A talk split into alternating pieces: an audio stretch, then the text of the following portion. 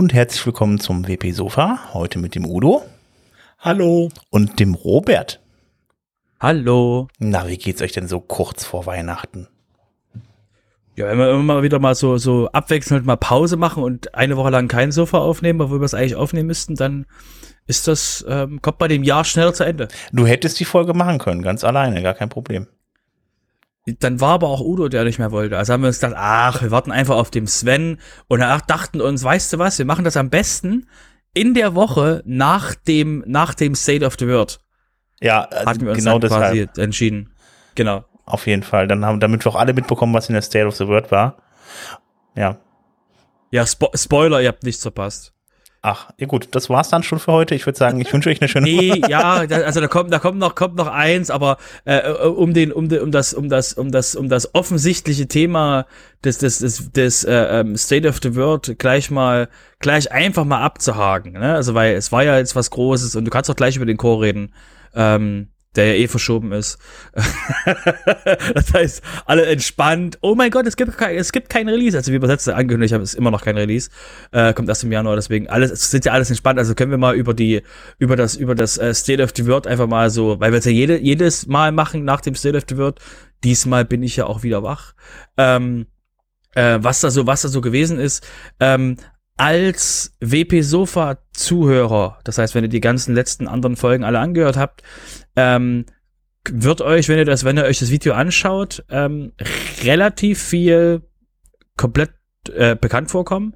Also es wird, ähm, Matt redet darüber eben, dass wir ähm, das Openverse in WordPress jetzt äh, übernommen haben. Boring News für jeden, der WP Sofa gehört hat, habe er mindestens schon dreimal erwähnt, dass es jetzt ist. Äh, das war quasi die Bildsuchmaschine von Creative Commons jetzt in WordPress drin, also in, in WordPress drin, aber die wird jetzt übernommen von der WordPress-Organisation und wird dem von denen entsprechend von denen betrieben. Ja, Sven? Ähm, nee, ich wollte eigentlich nur noch mal anmerken, dass du mal kurz erklärst, was es ist, irgendwie, was, was Openverse ja. ist, weil jetzt nicht jeder vielleicht jede Folge mitbekommen hat. Aber. Genau, deswegen, genau, der Krieg, Krieg, Krieg haben wir ja gemacht. So, dann war, dann war quasi das Pattern Directory auch Boring News hatten wir auch schon mehrfach. Äh, ja, es gibt jetzt die Pattern, äh, die mit denen kann man sich quasi ähm, Vorlagen, die in WordPress drin sind oder ähm, äh, vorbearbeitete Blöcke Copy und Paste nehmen und ins WordPress einfügen. Gibt's auch im, im WordPress selber im administrativen Bereich, wenn man im Blog-Editor arbeitet, kann man das eben, dem man sich, sich, sich Pattern da einfügen, äh, wo man eben sagt, ich will jetzt ein Hero-Bild mit, mit Button drin und alles mögliche und drückt auf den Knopf und hat das, hat das dementsprechend drin und kann das sofort bearbeiten. Das hat er auch vorgestellt, weil, nochmal, WP-Sofa-Hörer sind nicht die Zielgruppe vom State of the World. Dafür habt ihr das Sofa um es euch zu machen. Das heißt, wir sparen euch quasi eine Stunde Arbeit, ähm, die ihr euch da antun, antun müsstet ähm, und holen euch da einfach in, in dem Bereich äh, dafür ab. Dann ähm, wurde das ähm, wurde äh, ab, äh, das Polyglots Update gezeigt, eben dass WordPress in sehr vielen Sprachen übersetzt wird. Dann wurde de, der Bogen gemacht. Übrigens, ihr könnt jetzt auch das ähm, das ähm, Openverse in GlotPress, also in der in der Übersetzungs im Übersetzungssystem von WordPress mit übersetzen äh, Diversität war äh, ein Thema eben, dass eben WordPress an der Stelle dort ähm, auf Leute zugeht und dem die Möglichkeit bietet, ähm, mit unterrepräsentierten Gruppen, dass die sich besser in, in WordPress auf Meetups und ähnlichen ähm, zeigen können und eben Unterstützung bekommen dort. Ähm, dann wurde natürlich learnwordpress.org nochmal extra hervorgehoben, wo gesagt wurde, das ist die Plattform, mit eben Leute lernen können, mit WordPress zu arbeiten, was eben wirklich ein, was sonst eben im Bereich von YouTube war, macht eben jetzt WordPress äh, selbst. Ähm, dann ging es um die Marktanteile von WordPress. Spoiler, es sind mehr geworden. Und das Lustige ist, was, was Meta gemacht hat, ist, er hat eine neue, er hat eine neue ähm, Quantifizierung des Marktanteilanstiegs gemacht. Und zwar, da Wix 1,8 Prozent oder so, 1,9 Prozent jetzt gewachsen ist und wir 4 Prozent, sind wir quasi zwei Wix gewachsen. Was total witzig ist, dass wir jetzt quasi ein anderes, ein anderes, äh, ähm, eine andere SaaS-Plattform als Marktanteil Multiplikator nehmen. Also nach dem Motto, wir müssen halt jetzt versuchen, dass wir äh, mehrere Wix im Jahr wachsen. Das finde ich, fand ich auch witzig. ähm, so ein, klein, so ein kleines im Jahr wachsen. Oh, so, so, ein, so ein kleines, ich weiß nicht, wir, wir wachsen und wir, wir, die, die Form, wie wir, wir rechnen nicht mehr in Prozent, wir, wir rechnen jetzt in, in ganzen Marktanteilen von anderen CMS. Fand ich, fand ich sehr witzig. Ähm, dann wurde dementsprechend auf die ähm, Security angesprochen, so kleine Änderungen, die so im WordPress passiert sind. Es wurde erwähnt, dass der Widget-Bereich jetzt Blöcke sind. Da haben wir jetzt auch schon mehrfach im, im Sofa drüber berichtet. Ähm, der, der super tolle Query-Block wurde vorgestellt, dass der eben wirklich, ähm, dass die Menschen das bearbeiten können, hatten wir auch schon jetzt schon mehrfach erwähnt, eben, dass der Query-Block wirklich dann Menschen im Full-Set-Editing helfen kann, ähm, die, den Seitenloop zu ändern. Mein Lieblingsthema, Gänsefüßchen, Duoton kam vor. Ah. Ich hab, ja, das war und es, es schön, es hat äh, Helen Huserdin hat hat sehr hat sehr sehr schön zusammengefasst.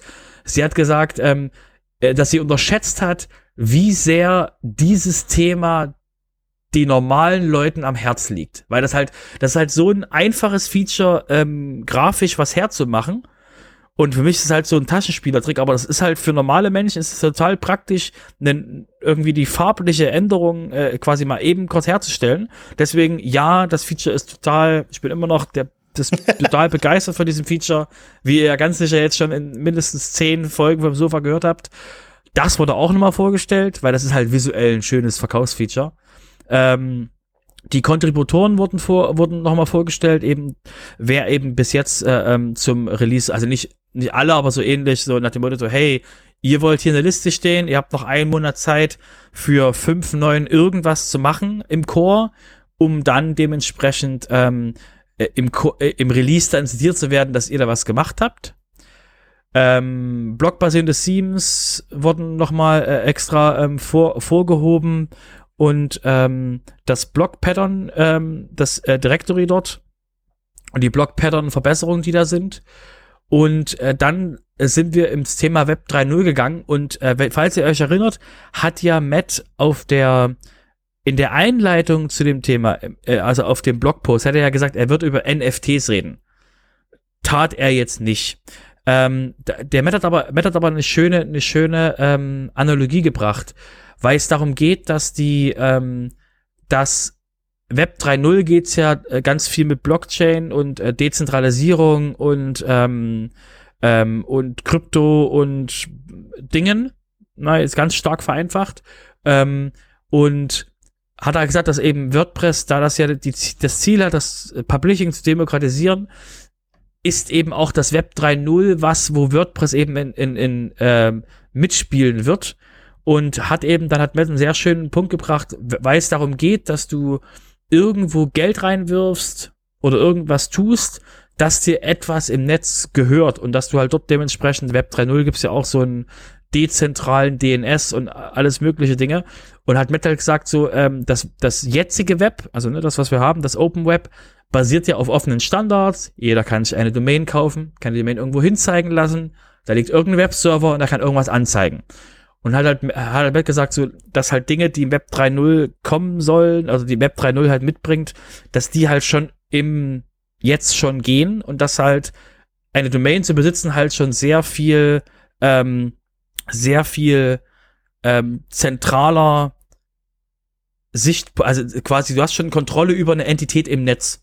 Kauf dir einfach eine Domain. Hat quasi Matt dann so runtergebrochen. Ähm, dann kam noch mal das Thema, was wir jetzt im Sofa ähm, dieses Jahr schon öfter mal hatten, die Akquisitionen. Und der Blickwinkel darauf war der war das Besondere, weil ihr erinnert euch, wir hatten beim WP beim ähm, beim WordCamp US hatten wir das Thema, dass äh, Josepha gefragt wurde wegen den Akquisitionen und dann hat er gesagt so ja nee eigentlich alles okay.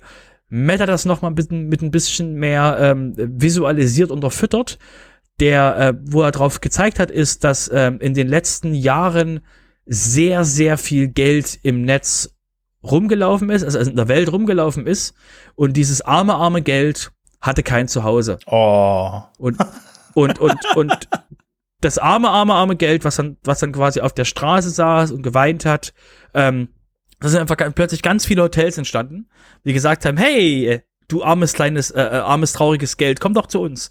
Und ähm, da hat er einfach quasi gezeigt, dass die, dass die Anzahl der Akquisitionen im, im kompletten, in der kompletten, in der kompletten Welt, die haben letztes, die sind in den letzten Jahren massiv in die Höhe geschossen, weil das Geld halt irgendwo hin musste. Wir erinnern uns an, erinnert euch noch an, dass Yoast gekauft wurde? Ähm, und dass diese, diese äh, externe Entität, die jetzt im WordPress ähm, aktuell nur Bluehost hatte, dass sie sich halt gesagt hat, Mensch, hier, wir, machen, wir wollen jetzt auch Yoast haben und andere Dinge, ähm, sieht man halt sehr schön, da ist einfach, die Leute wissen vor lauter Geld nicht wohin, weil eben renditenmäßig nicht so dolle ist und ihr wisst auch, ne, die die Bitcoins und die, die ganzen Blockchain-Dinger, die fliegen alle um die Ohren, weil die Leute halt nicht wissen, wohin mit dem Geld, weil halt alles Geld, was du irgendwo anders anlegst, halt nicht so dolle wächst. Du willst halt unbedingt zweistellige Wachstumsraten. Also jedenfalls willst du das. Also nicht du, also nicht ihr, ihr seid cool, aber andere Menschen wollen zweistellige Wachstumsraten und ähm, deswegen äh, versucht halt das Geld quasi überall irgendwo Heimat zu finden und ähm, da hat Matt halt eine sehr schöne Grafik gehabt, wo er halt gezeigt hat, wie viel die Anzahl der Akquisitionen in der Welt und die ist halt wirklich massiv hochgegangen in den letzten Jahren und ähm, die, Resultat davon eben, dass wir auch im WordPress-Bereich davon einiges sehen. So, das ist einfach mal runtergebrochen. War, wie gesagt, sehr, sehr interessant von der Business-Perspektive. Das ist halt nach dem Motto so alles entspannt. Ja, der Markt überhitzt gerade, aber es ist immer noch weniger als im, im als im Gesamtmarkt. Ja, wobei man natürlich auch sehen muss, äh, für Matt und sein Automatic äh, ist das ja durchaus ein Vorteil, wenn äh, dass sich das Rad jetzt stärker dreht, weil irgendwann rückt auch mal der Exit-Zeitpunkt äh, für die äh, Venture Capital Geber bei äh, Automatic näher und ähm, im Moment dreh, äh, drehen sich die Preise ja auch äh, ziemlich gut in die Höhe. Das äh, ist natürlich ein Vorteil äh, für Automatic auch. Er kann seine Venture Capital Geber damit äh, natürlich erfreuen. Richtig, also ich natürlich ist das jetzt kein, also der Vorteil, der Vorteil an dieser Nummer ist, es gibt halt, ähm, der, da wir ja irgendwie ein Markt sind, also WordPress-Markt ist, glaube ich, ein Markt von vier Milliarden oder so, glaube ich, ähm, ist das halt was, wo eben ähm, externe, wir erinnern uns an Salesforce, hat ähm, quasi in, ähm, hat in Automatic investiert und andere. Das heißt, da ist wirklich, ähm, machen halt eine Menge Teilnehmer am Markt mit und er hat auch eben dort bei der Geschichte auch erwähnt, eben dass halt äh, in, wie hoch ähm, Shopify als nächstgrößeres System ähm, dementsprechend bewertet ist und hat eben auch gesagt, das war, das fand ich ähm, ähm, als jemand vom CMS-Garten sehr interessant, ähm, dass Metal jetzt ab und jetzt wirklich aktiv mal ausgesprochen hat, dass ähm, er das ähm, nicht so toll findet, also nicht toll, äh, dass er, dass er es ähm, schade findet, dass die nächsten Systeme nach WordPress alles SaaS-Dienste sind. Das heißt, der, der, war quasi, der hat dann explizit nochmal äh, Joomla erwähnt, die noch in den Top 5, glaube ich, der, ähm, der verbreiteten CMS sind. Oder der, eben der, der Top 5 der, ähm, der Webseiten mit irgendwie 1, irgendwas Prozent, glaube ich, die halt von 2,2, glaube ich, gefallen sind.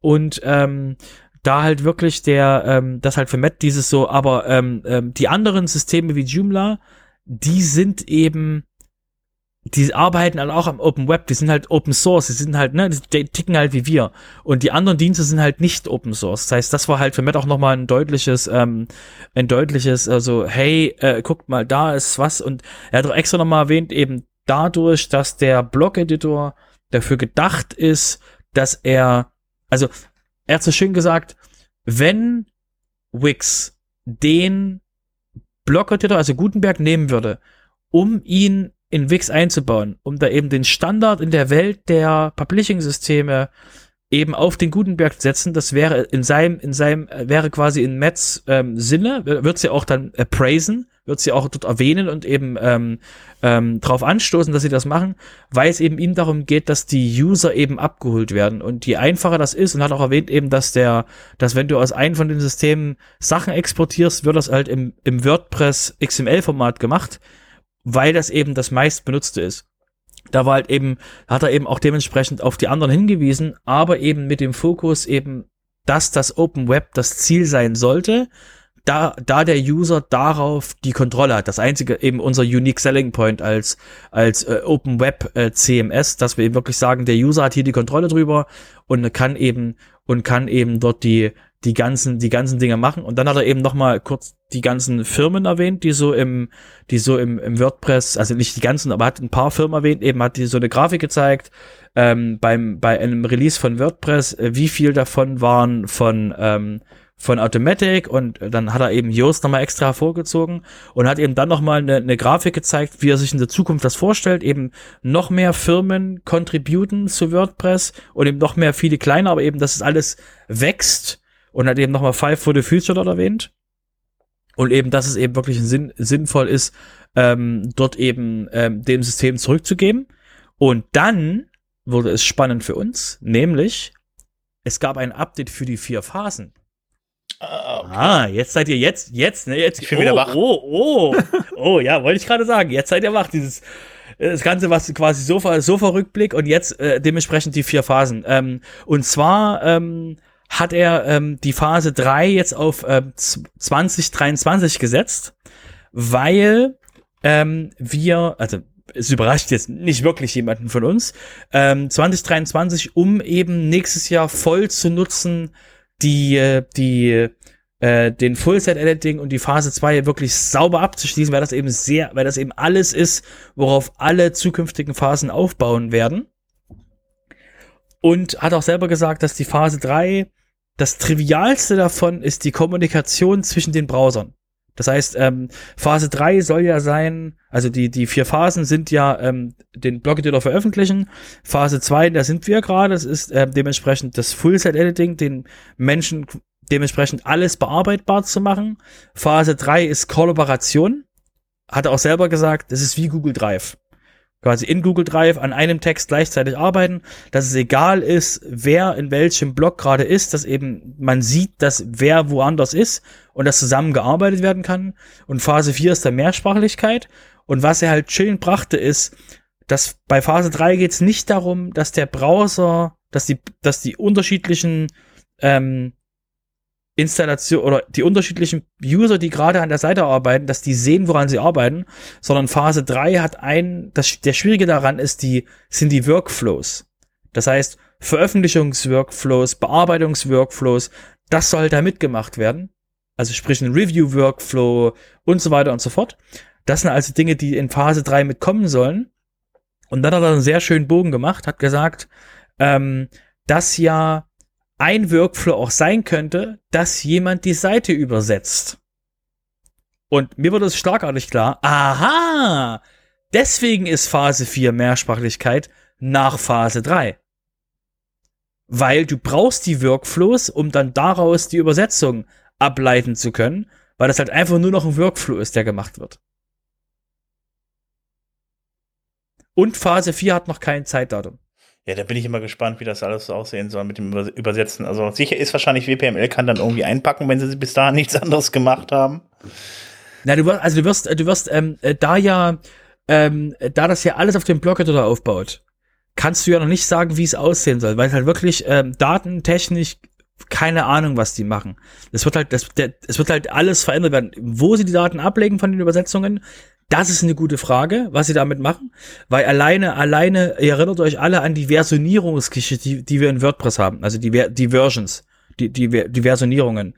Ähm, sobald du zusammen an einer Webseite arbeitest, meinst du, der legt jetzt alle drei Sekunden eine Versionierung an? Also eine, eine Revision, die im WordPress abgespeichert wird glaubst du doch selber nicht, dass der quasi, dass das WordPress, wenn zwei User an einer Seite arbeiten und das machen die für 20 Minuten lang, dass dann im Hintergrund plötzlich ähm, äh, 1000 Revisions liegen? Wahrscheinlich nicht, nein.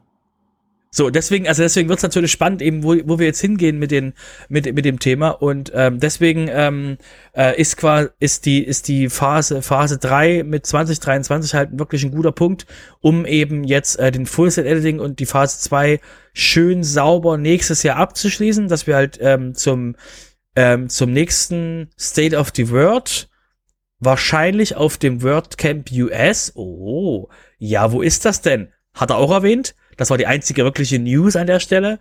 Ähm, und zwar, dass die, dass das WordCamp ähm, US in San Diego, Kalifornien nächstes Jahr im September stattfinden soll. Und wahrscheinlich heißt es dann, dass wir im September dann eine Version haben, wo Full Set Editing sehr, sehr, sehr stabil ist, weil halt das dann wirklich wahrscheinlich dann dort bringt, aber wird aber, wird er wahrscheinlich schon Phase, ähm, Phase 2 zur Tür bringen. Und äh, ich denke dann so Anfang 2023 werden wir dann die Phase 2 wahrscheinlich, äh, Phase 2 wahrscheinlich verlassen. Ich bin mal gespannt, ob das so hinhaut alles irgendwie. Also was da jetzt dann vor allen Dingen auch noch bis Ende Januar dann da reinkommt und ob das alles auch passt und so. Also Schauen Aber wir, wir sind halt schon auf einem, auf einem sehr, auf einem sehr guten Lauf gerade. Ja, wobei ich denke mal, zuerst mal müssten mal die Sachen, die jetzt drin sind oder äh, in der Entwicklung sind, vernünftig äh, laufen. Gutenberg geht ja langsam, aber das Full-Zeit-Editing ist ja noch in einem sehr frühen Stadium. Ich weiß nicht, wie es in 5.9 nachher aussehen wird. Also ich denke mal, zuerst mal das vernünftig hinkriegen, äh, bevor man sich noch zu sehr, äh, irgendwann zu sehr verzettelt. Ich denke mal, die erst, äh, die, die, die, äh, sag ich mal, die Erstprogrammierung ist ja vom Prinzip her dann bis dahin auf jeden Fall gemacht. Also das wird ja eh immer ein, ein äh, äh, fortlaufender Prozess werden, dass das dann da irgendwie erweitert wird und verbessert wird oder so. Es geht ja jetzt erstmal um die Erstimplementierung. Nur da sehe ich halt jetzt momentan auch noch ein paar, paar Probleme. Also ich weiß jetzt nicht so, was dieser ganze Menübereich beispielsweise soll im, im, im, äh, in der neuen Version. Also da kann man dann irgendwie äh, Menüs anlegen aber auch wirklich nur den Titel vom Menü und das war es dann auch. Momentan bin ich mal gespannt, was da jetzt noch bis Ende Januar da reinkommen soll, weil momentan macht das im Backend äh, nicht allzu viel Sinn, wenn man sich die Beta mal installiert oder den Gutenberg mal installiert. Ja, aber ohne Menübereich macht Full-Zeit-Editing unter Umständen keinen Sinn. Also das sind so ein paar Sachen. Und ähm, du musst ja immer bedenken, wenn ich jetzt äh, noch neue Sachen aufmache, neue Themen aufmache, dann ziehe ich auch wieder Manpower äh, in der Programmierung ab ja. äh, zu diesen neuen Themen. Ja. Und genau das äh, halte ich jetzt nicht unbedingt für sinnvoll, weil die alten Sachen, die noch nicht voll entwickelt sind, oder halt in Anführungszeichen, die, die gerade drin sind, sind alle schon großartig äh, mit großem Tamtam angekündigt worden was man ja eigentlich auch erst machen sollte, wenn sie mal halbwegs fertig sind. Aber gut, äh, ist die Mentalität vielleicht eine andere. Aber deshalb würde ich jetzt nicht auch noch sagen, und wir machen dann nächstes Jahr das äh, nächste auf, äh, solange das hier nicht äh, in trockenen Tüchern mhm. ist. Ja, warten wir mal ab. Das macht schon Sinn, auf jeden Fall klar, sich dann darauf zu konzentrieren. Wir werden ja sehen, wo das dann endet. Aber sind schon relativ weit, also muss man sich immer mal, äh, wenn man sich das mal anschaut, da ist schon, äh, ja, schon genau, wir sind halt, wir sind halt nur zu nah dran. Wir sind halt nur zu nah dran. Das ja. heißt, wir können ja rum, rummäkeln mit diesem so, ja, dieser eine Button da oben, der ist noch nicht ganz so, wie er sein soll. Aber für den, äh, wir haben halt schon, es gibt halt eine Menge User, die, die schon mit dem, die, die mit dem System schon produktiv arbeiten können und die halt auch gar kein anderes System, also gar gar, gar nichts anderes als äh, technische Lösungen im Hintergrund brauchen. Ja, es gibt immer noch äh, ein paar Sachen, wo die aktuellen äh, Page-Builder, die gerade noch rumlaufen, noch einen Vorsprung haben. noch. Und ähm, aber ähm, da sind wir halt, da ist eben, da gibt eben ähm, der Full-Set-Editing von vom vom Blog-Editor halt ordentlich Gas. Mhm. Gut, dann würde ich sagen, war es das jetzt soweit von der State of the World oder gibt es da noch irgendwelche Sachen, die berichtenswert wären? Du hast doch, du hast doch, bist doch gerade schon in die zweite, in die zweite Richtung eingebogen und hast ja, über okay, dann geredet. Ich, dann mache ich doch einfach direkt mal mit mit dem, was jetzt wirklich tatsächlich neu ist in äh, ja Gutenberg äh, 12.1. Ähm, ist ja vor kurzem veröffentlicht worden. Auf jeden Fall, äh, ja, es gibt gibt's wieder ein paar Sachen, die geändert wurden, beziehungsweise die dann neu da drin sind. Unter anderem gibt es im neuen Gutenberg nämlich eine Template-Übersicht jetzt. Wenn man sich in dem Editiermodus befindet, dann äh, hat man die Möglichkeit, sich dann im rechten Bereich dann da äh, ja die Templates äh, anzeigen zu lassen, die von da aus direkt zu, äh, zu bearbeiten. Das war vorher alles links irgendwie im Menü drin. Das ist jetzt alles ein bisschen hübscher und ein bisschen eingängiger auf jeden Fall. Ähm, ja, außerdem, ja, die globalen Styles wurden noch bearbeitet. Das heißt also, wenn man dann in, auch wieder in dem neuen Editiermodus ist, dann hat man rechts oben auf der Seite dann die Möglichkeit, dann die Seiteneinstellungen zu, äh, vorzunehmen. Da gibt's dann halt eben die Styles, die dann über die Seam JSON eingestellt wurden. Die kann man dann da nochmal nachjustieren, je nachdem, was man an der Seite einstellen möchte. Ähm, es gibt wieder Verbesserungen am Navigationsblock. Wie gesagt, also ähm, da sind wieder so Kleinigkeiten dran gemacht worden, verbessert worden. Und äh, ja, wie gesagt, also ich bin jetzt da in dem Admin-Bereich. Ich steige da nicht durch, was das, was dieser Navigationsbereich dann da irgendwie bringen soll momentan, weil äh, anpassen kann ich momentan meine Menüs nur im ähm, Editiermodus, ähm, irgendwie, wenn ich meine Seite editiere, dann da in das Menü reingehe. Also das, ich habe das noch nicht so ganz geblickt, was das soll. Schauen wir mal. als, nimm's mal als Merkposten dafür, dass da noch was gemacht werden muss, denke ich mal. Ja, ich gehe mal schwer davon aus, weil wie gesagt, das macht sonst keinen Sinn, weil ich kann ja lediglich meine Menüs umbenennen dann da und dafür haben die komplette Post-Types aufgemacht. Das macht ja überhaupt gar keinen Sinn. Also deshalb, da ist momentan nichts mehr zu ändern als wirklich der Menüname. Da sind auch keine Menüpunkte drin, die ich hin und her schieben kann wegen der Reihenfolge und so. Das kann ich momentan alles in Anführungsstrichen nur im Editor selber machen. Also in dem richtigen neuen Full-Site-Editor. Äh, ja, dann gibt's natürlich wieder kleinere äh, ja, Bugfixes und äh, ja, Änderungen, die dann halt eben gemacht wurden ähm, an dem äh, Editor selber. Äh, Performance wurde dann halt nochmal ein bisschen verbessert, dass das Ganze wieder ein bisschen schneller läuft. Und ähm, ach ja, genau, was noch dazu kommt für diejenigen, die vielleicht schon ein Theme programmiert haben, ein Full-Site-Editing-Theme, da haben sich nämlich die Verzeichnisnamen geändert und die wurden angepasst. Da müssen wir mal gucken, den Link haben wir ja, haben wir ja dann in, bei uns in den Show Notes, dann guckt ihr da mal rein. Ähm, die heißen jetzt ein bisschen anders. Ähm, nur für den Fall, wie gesagt, wenn ihr dann schon eins habt, dann müsstet ihr dann vielleicht dann für die Zukunft einfach mal umbenennen und äh, dann werden die entsprechenden Pattern und so weiter halt eben auch äh, in anderen Verzeichnissen gesucht, beziehungsweise die Templates, die sind ja entsprechend da abgelegt. Wobei die alten äh, Verzeichnisse, sollte man dazu sagen, auch noch funktionieren. Mhm. Also wenn ein Plugin, äh, ein Theme jetzt nicht äh, direkt aktualisiert wird, kann es trotzdem weiter verwendet werden, auch mit 5.9 dann noch. Ähm, man sollte es halt auf Dauer entsprechend umstellen. Genau.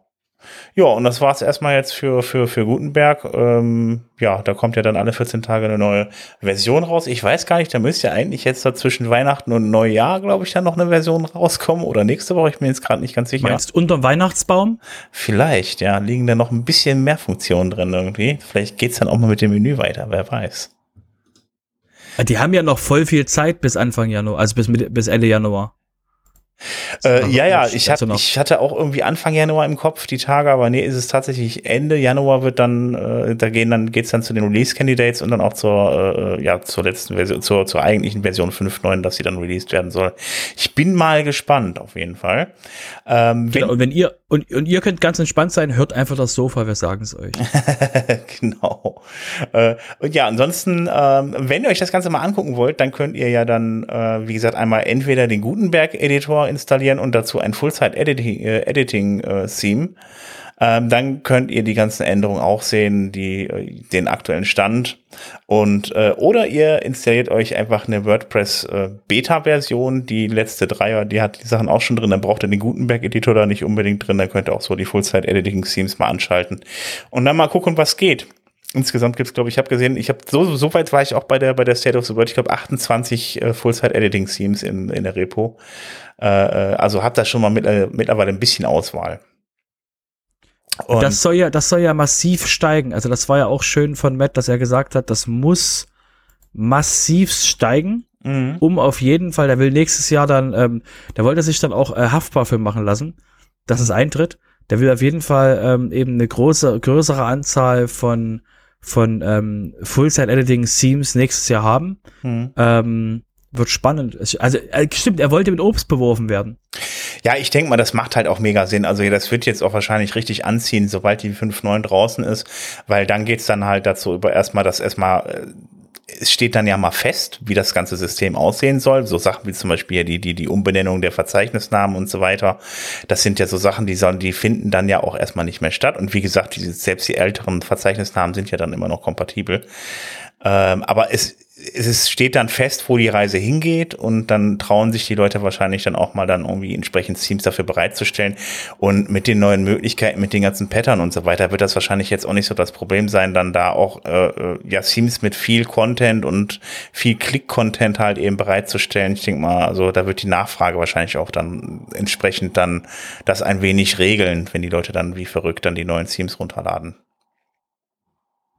Da wird es sicher den einen oder anderen geben, der das dann auch machen möchte das vielleicht sein Konzept vielleicht auch mal ein bisschen umstellt, weil die ganzen Theme-Verkauferei äh, äh, wird ja dann wahrscheinlich auch weitergehen und äh, da wird es dann wahrscheinlich dann auch ein bisschen mehr so um, um die ganzen Pattern dann gehen, die da drin sind, also die ganzen Vorlagen, die man hat, die dann da vielleicht bei einer Pro-Version mitverkauft werden sollen, dass man mehr Möglichkeiten hat, da zu gestalten und sich seine Seite zusammenzuklicken. Also von daher. Ja, ja, gut, da sieht man inzwischen auch ein bisschen ja, wo es hingehen soll mit den Themes. Deshalb, ich würde auch nicht mehr sagen, wie Robert äh, es mal so plakativ immer gesagt hat, Themes werden sterben. Aber Theme-Entwicklung wird sicherlich eine andere dann sein. Die ist es ja jetzt schon definitiv komplett. Ja. Also ich habe jetzt eins programmiert, ein, ein, ein Full-Site-Editing-Theme, äh, habe das jetzt tatsächlich für einen Kunden auch gemacht, weil ich jetzt nicht auf so eine halbgare äh, Zwischenlösung setzen wollte. Und in der Hoffnung, dass Anfang Dezember WordPress fertig ist, irgendwie äh, habe ich gedacht, okay, machst du das jetzt so. Gut, jetzt dauert es noch ein bisschen öfter, aber die Seite funktioniert grundsätzlich schon, also das ganze Layout. Äh, es ist definitiv ähm, es ist definitiv aber was komplett anderes. Also das, das Theme wird halt, also bis auf dass die Dateinamen irgendwie ähnlich sind, also gleich sind vom Prinzip her, äh, bis auf die Dateinamensendung, so wenn man zum Beispiel ein Template anlegt, hat sich da eigentlich vom Prinzip her alles geändert. Sei es mit der Theme-JSON, mit den Einstellungen und so weiter oder äh, das ist, das ist sowas wie Vorlagen, also wie die Pattern halt eben gibt. Und äh, das ist schon, das hat sich schon, schon deutlich geändert. Der ganze Code findet ja dann da so in der Form auch nicht mehr statt, dass man sagt, man man hat da jetzt einen Loop oder sowas.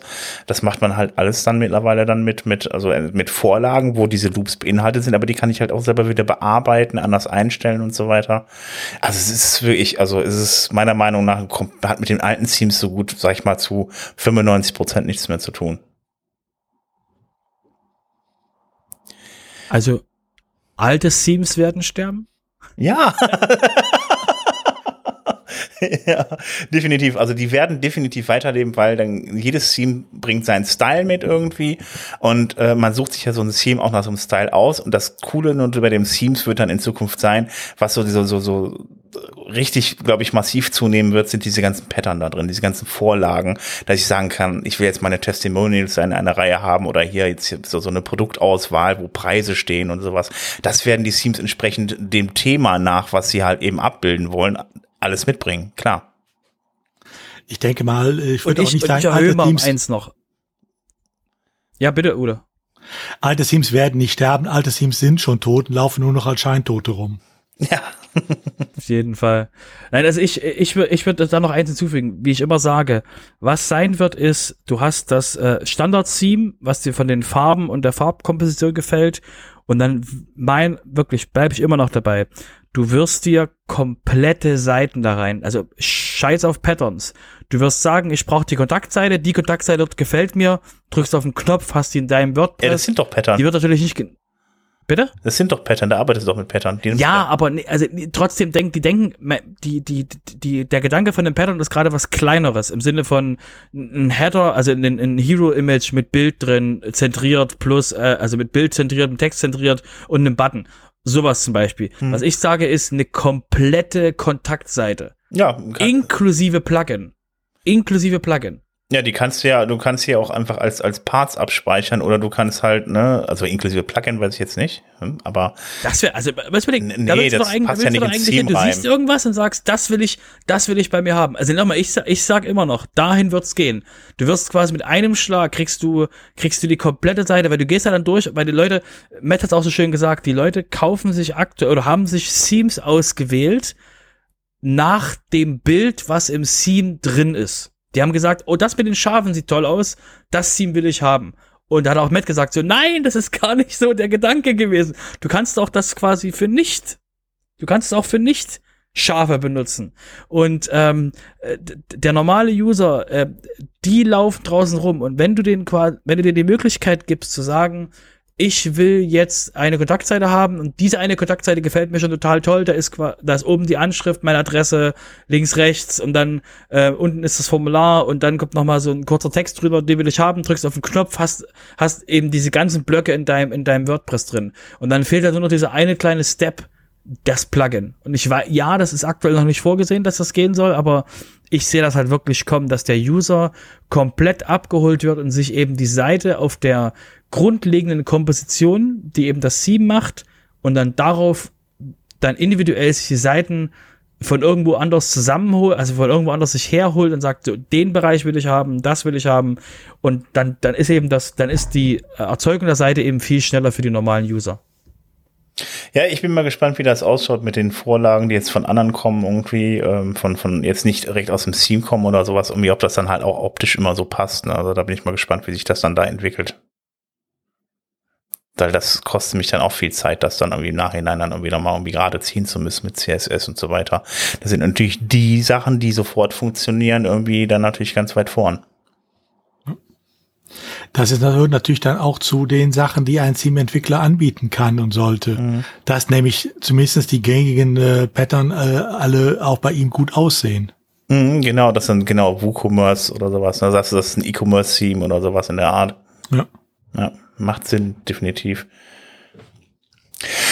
Gut, äh, dann, wie gesagt, wo ich jetzt gerade schon über die Beta 3 gesprochen habe von WordPress 5.9, die ja auch veröffentlicht ist, wenn ihr euch das Ganze angucken wollt, dann ladet es euch einfach runter. Ihr könnt dann da entsprechend äh, bei WordPress ein Beta-Plugin installieren und äh, da könnt ihr dann einstellen, welche Version ihr denn ähm, installieren wollt und einrichten wollt und ähm, äh, dann macht er entsprechend dann auch ein Update dann auf das äh, auf die neue WordPress-Version und dann könnt ihr dann ich habe Bleeding, Bleeding Edge einstellen das glaube ich der der der das müsste eigentlich der aktuelle Code sein der gerade bearbeitet wird und ich glaube ansonsten glaube ich auch auf die die die äh, letzte Beta kann man dann einfach stellen was ja so ein offizielles Release ist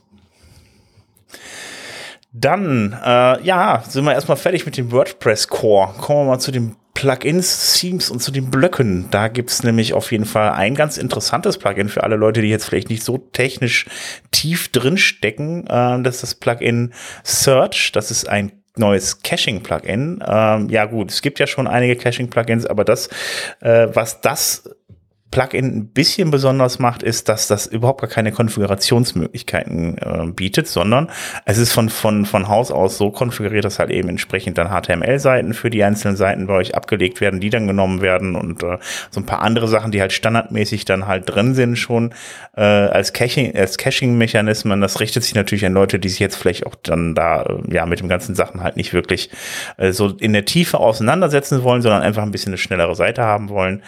Ähm, ich habe das bei mir noch nicht ausgetestet, was jetzt die Geschwindigkeit angeht. Ähm, wie gesagt, zu sehen gibt's da ansonsten auch nicht so wirklich viel. Ich weiß nur, dass es programmiert ist von einem, äh, ja, von einem, äh, ja, auch von einem Core-Entwickler von, von, von WordPress, der da mitprogrammiert, äh, ehemaliger Automatic-Mitarbeiter. Und ja, der hat das Ding vor kurzem online gestellt und ja, äh, könnt ihr ja mal ausprobieren. Habt ihr das schon ausprobiert? Nein, ausprobiert auch noch nicht, weil bei mir das läuft das auf einem anderen System. Aber ähm, dieses Plugin erinnert mich ein bisschen an das alte WordPress-Motto: Decisions, not Options. ja. Mhm, ähm, genau. Es ist so gemacht, dass man es einfach runterladen, aktivieren, vergessen.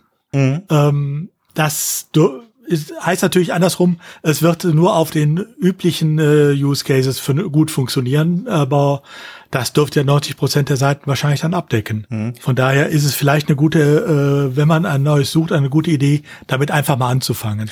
Ja, die Frage ist ja auch jetzt, wo das Performance-Team äh, Team losgelegt hat, ähm, äh, ob sowas nicht eigentlich dann auch einfach dann in den Core reinkommen sollte auf Dauer. Ne? Also da ist ja dann noch auch einiges zu tun an dem Bereich. Das ist, glaube ich, auch Thema, dann da Sachen so cachen zu wollen. Ja, aber das ist ja, das, äh, ja, Performance, aber du hast halt dann immer die, die Frage, was macht der Server? Du darfst halt dem Server nicht im Weg stehen. Und ähm, deswegen äh, ist es auf jeden Fall, also je nachdem eben, wie einfach es ist und wie, äh, wie eben du Fehler halt in das System reinbringst, weil das wirklich ja vom WordPress aus gesehen ähm, ist halt, die, wo kannst du halt dort wirklich Performance optimieren und dann kannst du natürlich was im, am Core machen, da hast du recht.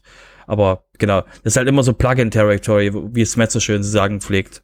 Ja, und du musst natürlich auch aufpassen. Zum Beispiel, du hast hier ein Plugin ohne, äh, ein Caching-Plugin ohne jegliche Einstellungen. Es gibt aber durchaus Situationen, denkt jetzt nur mal an WooCommerce, ähm, da gibt es bestimmte Seiten, die dürfen nicht gecached werden. Der Warenkorb zum Beispiel, die ganzen Bestellseiten. Wenn die gecached würden, das wäre ja tödlich, weil der Nächste dann äh, deine Sachen sieht. Ähm, das muss also ausgeschlossen werden. So, für WooCommerce, das ist ein gängiges Standard-Plugin noch, äh, da kann man einfach in dem Plugin, äh, dem Caching-Plugin dann auch hinterlegen, die und die Seiten bitte ausnehmen. Jetzt benutzt aber einer nicht WooCommerce, sondern Easy Digital Downloads oder irgendein anderes äh, Programm. Es gibt ja noch ein Plugin. Es gibt ja noch mehrere ähm, Shopping-Plugins. Ähm, die können nicht alle äh, darin äh, stehen. Das heißt, äh, es gibt genug Use Cases, wo sowas Einfaches wie Search nicht mehr funktionieren kann. Für die Standardseite der ganz normale Blog äh, oder die übliche Webvisitenkarte oder Unternehmensseite, hallo, hier bin ich, Dafür reicht das Dicke, da brauche ich ja nichts einstellen. Sobald ich aber Besonderheiten habe in die ein oder andere Richtung, ähm, das fängt an bei äh, Shops, Ticketsysteme, äh, äh, Memberseiten äh, und so weiter. Äh, da kann so, weit einf äh, so einfach natürlich dann nicht mehr funktionieren und da können die auch nicht alle äh, möglichen Use Cases abdecken. Also deshalb, ich wäre vorsichtig, sowas äh, auch in den ähm, äh, Core reinzunehmen Einfach, weil man natürlich da auch flexibel genug sein muss, äh, um solche Use Cases, die es ja nun mal gibt, äh, die auch mit WordPress umgesetzt werden, vernünftig abdecken zu können. Hm. Ja, also ich finde es halt, also bei ein paar Seiten kann man es halt machen. Also jetzt, wenn du jetzt halt eine normale Seite hast, also eine WordPress-Seite oder Page, dann ist das ja wahrscheinlich in den meisten Fällen eher nicht das Problem, was natürlich dann vielleicht dann auch schwierig ist, wenn ich dann da tatsächlich dann noch anderen, andere Plugins mit einbinde oder sowas. Das wird natürlich schwierig. Aber naja, warten wir mal ab, was da kommt vom Performance-Team. Ja. Wir werden sehen. Genau. Robert. Ja, Gravatar. Mhm. Äh, nee, wir ja, sind doch, wir, wir, hatten, wir sind äh, doch gar nicht bei Gravatar, wir sind noch bei, bei, bei, bei Theme Gen, dem Block Theme Generator. Bin schon wieder, bin schon wieder einen schon, weiter schon gewesen. Eine, schon eine Spalte dachte, weiter, auch eine ganze. Jetzt, Genau, ich dachte jetzt, wir haben die Plugins schon durch. Entschuldigung, ich habe jetzt gerade dieses das Riesending, was wir euch erzählen müssen, neben dem anderen Riesending, was wir auch noch in der Security-Spalte haben. Ähm, schon mal Vorwarnung, Security wird heute ähm, ähm, unangenehm für einige. Ja, ähm, genau, Entschuldigung, äh, äh, Theme-Generator. Und zwar, ähm, das ist ein Hinweis auf unseren, auf unseren Discord. Und zwar hat der ähm, Hans ähm, Gerd Gerhards, ähm, der ein aktiver Teilnehmer in unserem Discord ist, ihr merkt gerade, das ist eine Werbe Werbeveranstaltung gerade. Ja, wir haben einen total tollen Discord. Ähm, dort haben wir im Bereich äh, Plugin und Theme-Tipps und ähm, da hat er uns ähm, äh, eben darauf hingewiesen, dass es einen sehr schönen ähm, WordPress-Theme-Generator gibt von eben blockbasierenden Themes.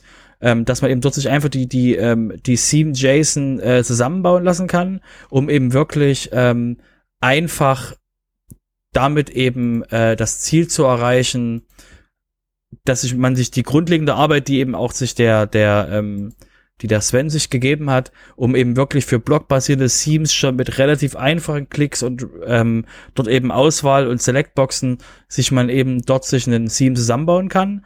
Ähm, verweisen wir, haben wir euch in den Link in den Show Notes, sieht auf jeden Fall sehr interessant aus, um eben wirklich ähm, relativ einfach zu einem ersten Schritt von einem blockbasierten Theme zu kommen. Praktisch ein, ein, ein, äh, wie sagt man da, Boilerplate ja, du, wie gesagt, ne, ne, äh, je nachdem, das wirft ja eigentlich bloß ein JSON raus. Das heißt, es ist also, kein Boilerplate, das erzeugt ja einfach nur diese JSON, ah. wo halt drin steht, also wo du eben wirklich sagen kannst, okay, was sind die Farben? Da hast du halt nicht einen, hast du halt wirklich schon einen Color Picker in diesem Tool und kannst sagen, so, ich hätte gerne diese, diese, diese Farben, drückst auf den Knopf und die Farben werden natürlich dann in den, in die Theme JSON reingeschrieben. Das heißt, es erzeugt dir keine Blöcke, es erzeugt dir eben die Basis, von dem äh, JSON, was du brauchst für die Theme, für die Theme JSON. Mhm. Bei einer Boilerplate müsstest du ja wissen, was äh, du machen musst, um es zum Beispiel zu ändern. Ähm, hier wird dir die Möglichkeit gegeben, deine äh, Theme JSON auf gut Deutsch zusammenzuklicken. Mhm. Genau. Ja, dann. Das ist ein sehr, sehr, sehr schöner Hinweis. Klicke ich mir die mal zusammen. Wundervoll. Du bist doch schon fertig. ja, gut. Äh, okay. Ah ja, apropos fertig, äh, dann äh, gehe ich mal zum nächsten Plugin über. Ähm, das ist auch neu. Ähm, das habe ich mir auch mal angeschaut, das Code Profiler Plugin. Das ist nämlich dann dazu da, um euch mal zu sagen, welche Plugins bei euch im Backend besonders lange dauern irgendwie und äh, welche Skripte besonders lange laden. Ähm, das äh, ja gibt dann so mal ein paar gibt dann so ein paar Zahlen äh, aus, wie wie lange das brauchte zum Laden zum Beispiel. Also ich habe zumindest, ich habe es mal installiert und ich habe zumindest mal festgestellt, dass die die die Plugins, die dann irgendwie äh, Composer benutzen, irgendwie dieses dieses Autoload haben, irgendwie anscheinend relativ lange brauchen. Aber ich weiß ganz ehrlich gesagt auch nicht so genau, wie aussagekräftig jetzt die Zahlen von diesem Profiler-Plugin tatsächlich sind.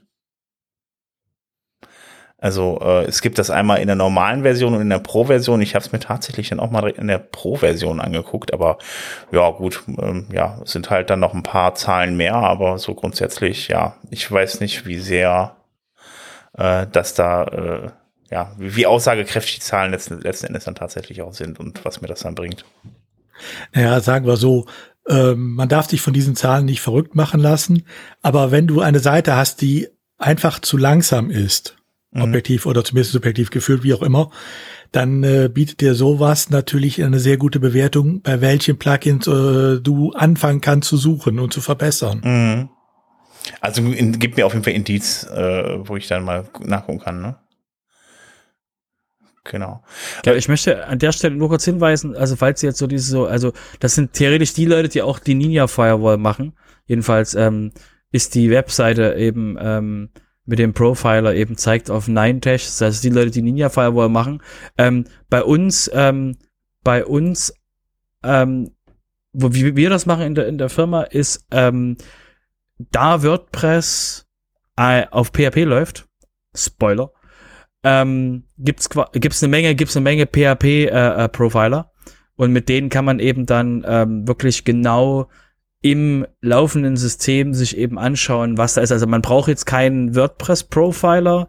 Es reicht dementsprechend eben einen, ähm, einen Profiler, der auf der, der eben auf dem PHP unten drunter ist. Also nur so als, nur so als Tipp. Ähm, das ist halt was, wo du wirklich, wo man wirklich ähm, dementsprechend mit einem, äh, wenn man dann Applikation hat, also nur jetzt, äh, um, mal, um mal ein paar ähm, Namen fallen zu lassen, ähm, äh, Blackfire.io ist zum Beispiel so ein Punkt, das kann man sich lokal installieren auf dem, auf dem Entwicklungsrechner, bindet das ein, gibt einen kostenlosen Hack-Account, der eben wirklich nur für einen einzelnen User äh, nur für die lokale Maschine ist. Und dann kann man eben wirklich schauen, was genau ähm, dauert, wie lange in, in einem in, in dem WordPress ähm, oder in dem PHP eben. Und deswegen eben der, der Tipp, ähm, das wäre auch jetzt eine, eine, eine Möglichkeit, eben sich mal stärker im, im Profiling das anzuschauen. Wie gesagt, er hat jetzt keine direkten, expliziten ähm, WordPress-Funktion, das, was ich gerade erwähnt habe, das Blackfire.io, ist aber eben äh, ein Punkt, so eine Applikation, die wir halt auch ähm, zum ähm, Performance-Debugging benutzen.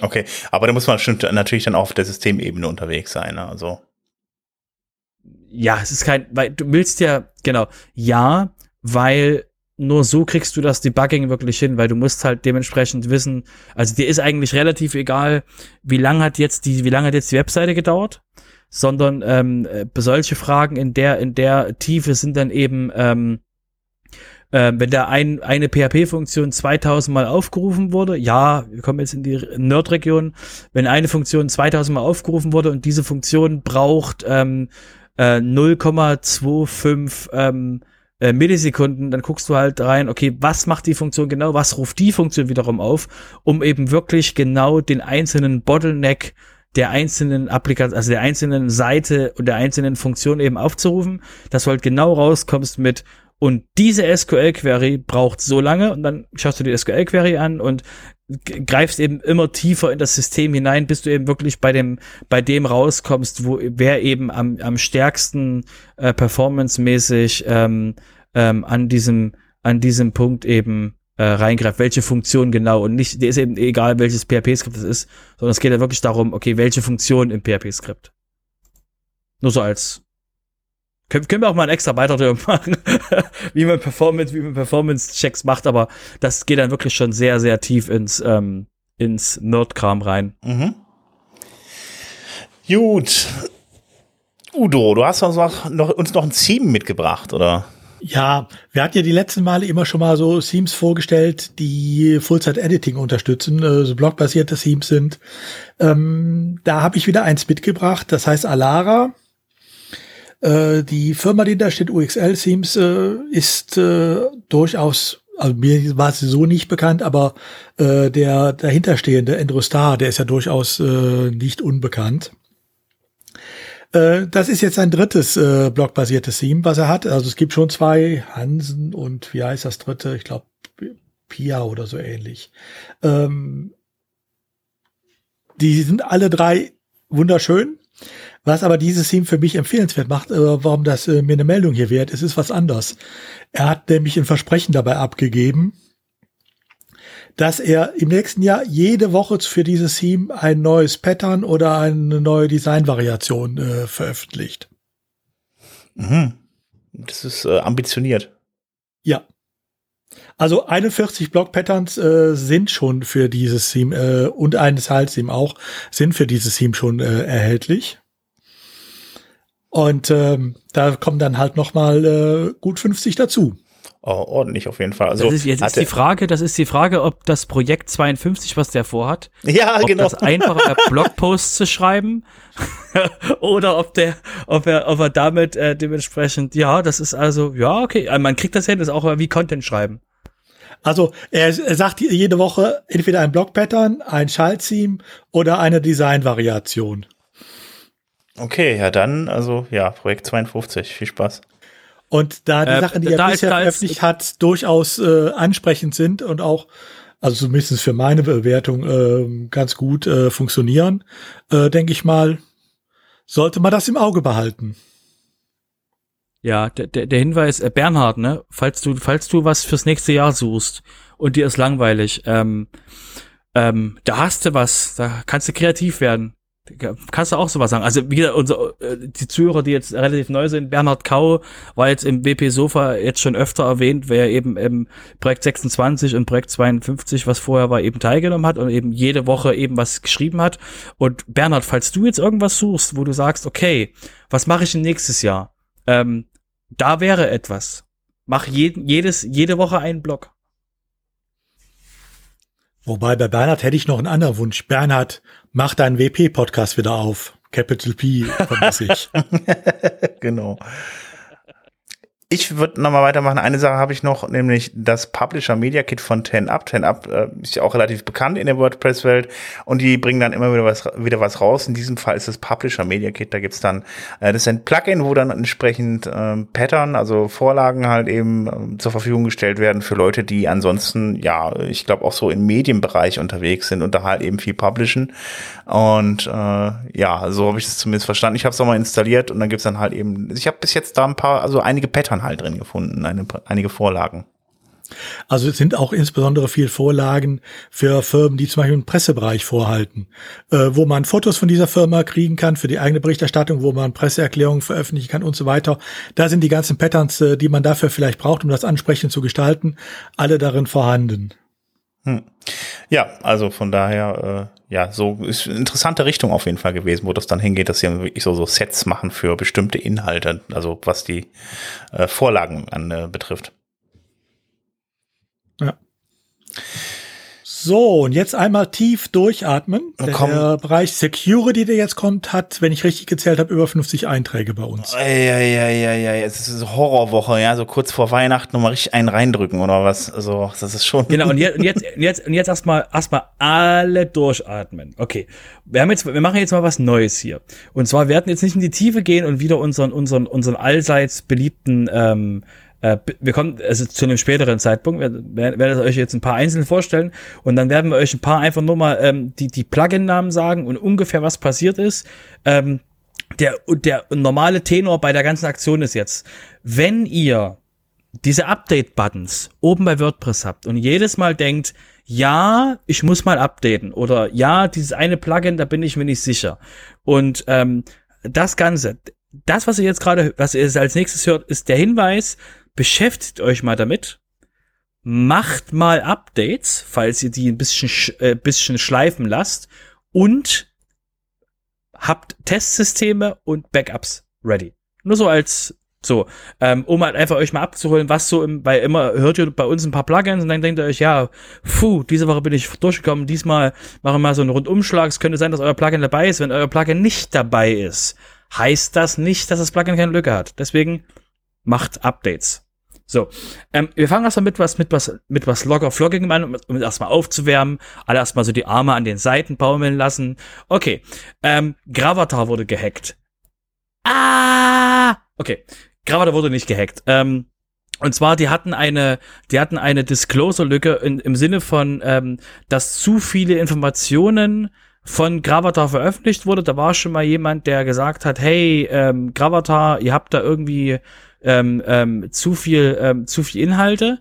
Und ähm, da wurden eben dementsprechend ähm, äh, 114, äh, 100, 114 Millionen Nutzernamen, E-Mail-Adressen und ähnliches wurde, wurden eben entwendet, Gänsefüßchen, weil die eben relativ, sag ich mal, nicht unverschlüsselt im Netz lagen, aber das System von Gravatar mit öffentlichen Daten ist eben so, dass da eben von Gravatar diese Daten nicht verschlüsselt gespeichert oder verschlüsselt abgelegt werden, sondern die sind eben, wenn man die Datenbank abfragt, kriegt man so eine E-Mail-Adresse in Bild und dann hat man eben da Informationen. Das heißt, das ist, das ist ja ähm, äh, schlimm, aber ähm, ähm, anders schlimm, als man das normalerweise wahrnimmt. Äh, da muss ich dir jetzt aber einmal kurz widersprechen. Ähm, mhm. Da ist ja eine entsprechende Datei äh, auf den einschlägigen Dark äh, Places aufgetaucht. Die enthält die Benutzerdaten, die enthält die E-Mail-Adressen. Das ist das, was du ja auch gerade sagtest. Die enthält aber auch die gehashten Passwörter, die bei Gravatar verwendet, äh, zum Einloggen verwendet wurden. Das heißt für mich, äh, das ist kein normales Abgreifen öffentlich zugänglicher Sachen, sondern die müssen tatsächlich im Besitz dieser Datenbank gekommen sein. Das ist jetzt zuerst mal auch nicht tragisch, weil die Passwörter sind gehasht, klar, auch wenn es teilweise der alte MD5-Phishing-Algorithmus ist, der äh, ungesagt, der angreifbar ist, mag sein, aber ähm, das heißt, ich glaube nicht, dass es nur ein äh, Abgreifen war. Wir wissen es beide nicht, ne, weil Automatic schweigt ja zu dem Thema. Ähm, aber ich glaube eher, dass da tatsächlich irgendwo eine Lücke gewesen sein muss. Jein, die hatten, ähm, die hatten, wie gesagt, ähm, die, ähm, das war, das war auch Have I Be Pound. Das ist eine Seite, die ihr euch auf jeden Fall mal anschauen solltet. Ähm, die hatten darüber schon im Oktober berichtet, ähm, dass sie gesagt haben, dass ähm, es möglich ist, ähm, Daten von Gravatar abzuschöpfen, Gänsefüßchen, weil eben das System, das System von Gravatar hat zu viel geplappert. Das hat dementsprechend, wenn du das System was gefragt hast, hat das zu viel Information rausgehauen. Ja, ich weiß, E-Mail-Adressen sollten nicht öffentlich rumliegen und so. Ähm, das System war damit der an, an der Stelle ein bisschen, ein bisschen, äh, sag ich mal, ähm, ähm, uns, also äh, stiefmütterlich programmiert, wenn man so sagen will, also ein bisschen halt doof gemacht, weil eben ähm, Daten benutzt wurden, die eben in, in dem bei dem Gravatar-User mit rumliegen, die eigentlich geschützt gehören, aber halt nicht geschützt wurden. Aber das ist jetzt kein gänsefüßchen Hack gewesen. Das war einfach ein, ähm, man hat Endpunkte offen gehabt oder hat Sachen offen gehabt, wo eben Daten äh, abfließen können und die waren halt nicht ähm, nicht so abgeschützt. Ich gebe euch mal nochmal äh, noch mal kurz zurück, zu, Sprung zurück zum State of the World. Da hat der ähm, And, äh, Adam Warner von äh, GoDaddy, der hat dort als normaler User die Frage gestellt, hey, mit dem Openverse, kriegen wir das hin, dass wir Daten, die in Bildern drin sind, zum Beispiel EXIF, dass diese Daten dann nicht einfach so mit veröffentlicht werden. Zum Beispiel, wenn im Openverse, angenommen, ihr macht ein Bild, ladet es in Openverse hoch und eure Kamera hat in dem Bild die Geolokalisierung eurer Adresse reingeschrieben. Ne, ganz, ich komme jetzt gerade, ich komme gleich wieder zurück zum Punkt. Ähm, das sind Informationen, die können in dem Bild drin sein. Und deswegen wurde gefragt, hey, könnt ihr, können wir als WordPress da irgendwie aufpassen, dass solche Daten da nicht drin liegen? Meta hat mit beantwortet, dass dem User mehr Übersicht gegeben werden soll, was er da gerade, ähm, was der User gerade ähm, ins Openverse, also was gerade eben als Daten veröffentlicht wird. Ähm, um das auch anzuschauen. Und das gleiche sehe ich halt mit Gravatar. Das sind halt Daten, die halt drin liegen, die eben jetzt nicht so super toll, also ne, Hash, gehashte Passwörter, ja, ist keine, ist keine tolle Idee. Ich denke jetzt einfach nur stiefmütterlich programmiert worden, aber die wurden halt nicht gehackt in dem Sinne, sondern die sind einfach nur, die waren einfach nur unglaublich einfach scrapebar. Und das ist halt extrem doof. Und ähm, ja, das, das, aber die wurden halt nicht gehackt im Sinne von, die Datenbank wurde gehackt. Okay, das kann natürlich auch sein, aber wie gesagt, es ist trotzdem halt scheiße. Also bin ich bei dir, bin ich bei dir. Ich mein, man muss natürlich eins jetzt extrem sagen. unprofessionell. Ja. Es genau. ist natürlich also ich sag mal so, äh, andersrum rum, man hat nichts jetzt ja, gefunden, womit man weiß, was anfangen kann. Äh, was man hat, sind halt äh, Nutzernamen und äh, Pass und äh, E-Mail-Adressen, die zusammenpassen. Das heißt, man kann sowas wunderbar auch, weil im Zweifelsfall sind das ja die gleichen Nutzernamen und die gleichen E-Mail-Adressen, die auch zu Webseiten gehören. Und man kann sowas natürlich wunderbar auch als Phishing-Attacken benutzen. Aber da muss man in Zukunft vielleicht was aufpassen, äh, wenn einem eine Mail kommt, äh, die einen mit seinem Nutzernamen anspricht und der E-Mail-Adresse, die man für seine Webseite benutzt das muss nicht unbedingt was Freundliches sein. Aber ansonsten ist natürlich jetzt nicht, noch nichts ge, äh, entwendet worden, wo ich sagen muss, äh, da, das geht gar nicht. Ne? Es gibt Schlimmeres. Zumindest hatten sie die Passwörter, ge Passwörter gehasht.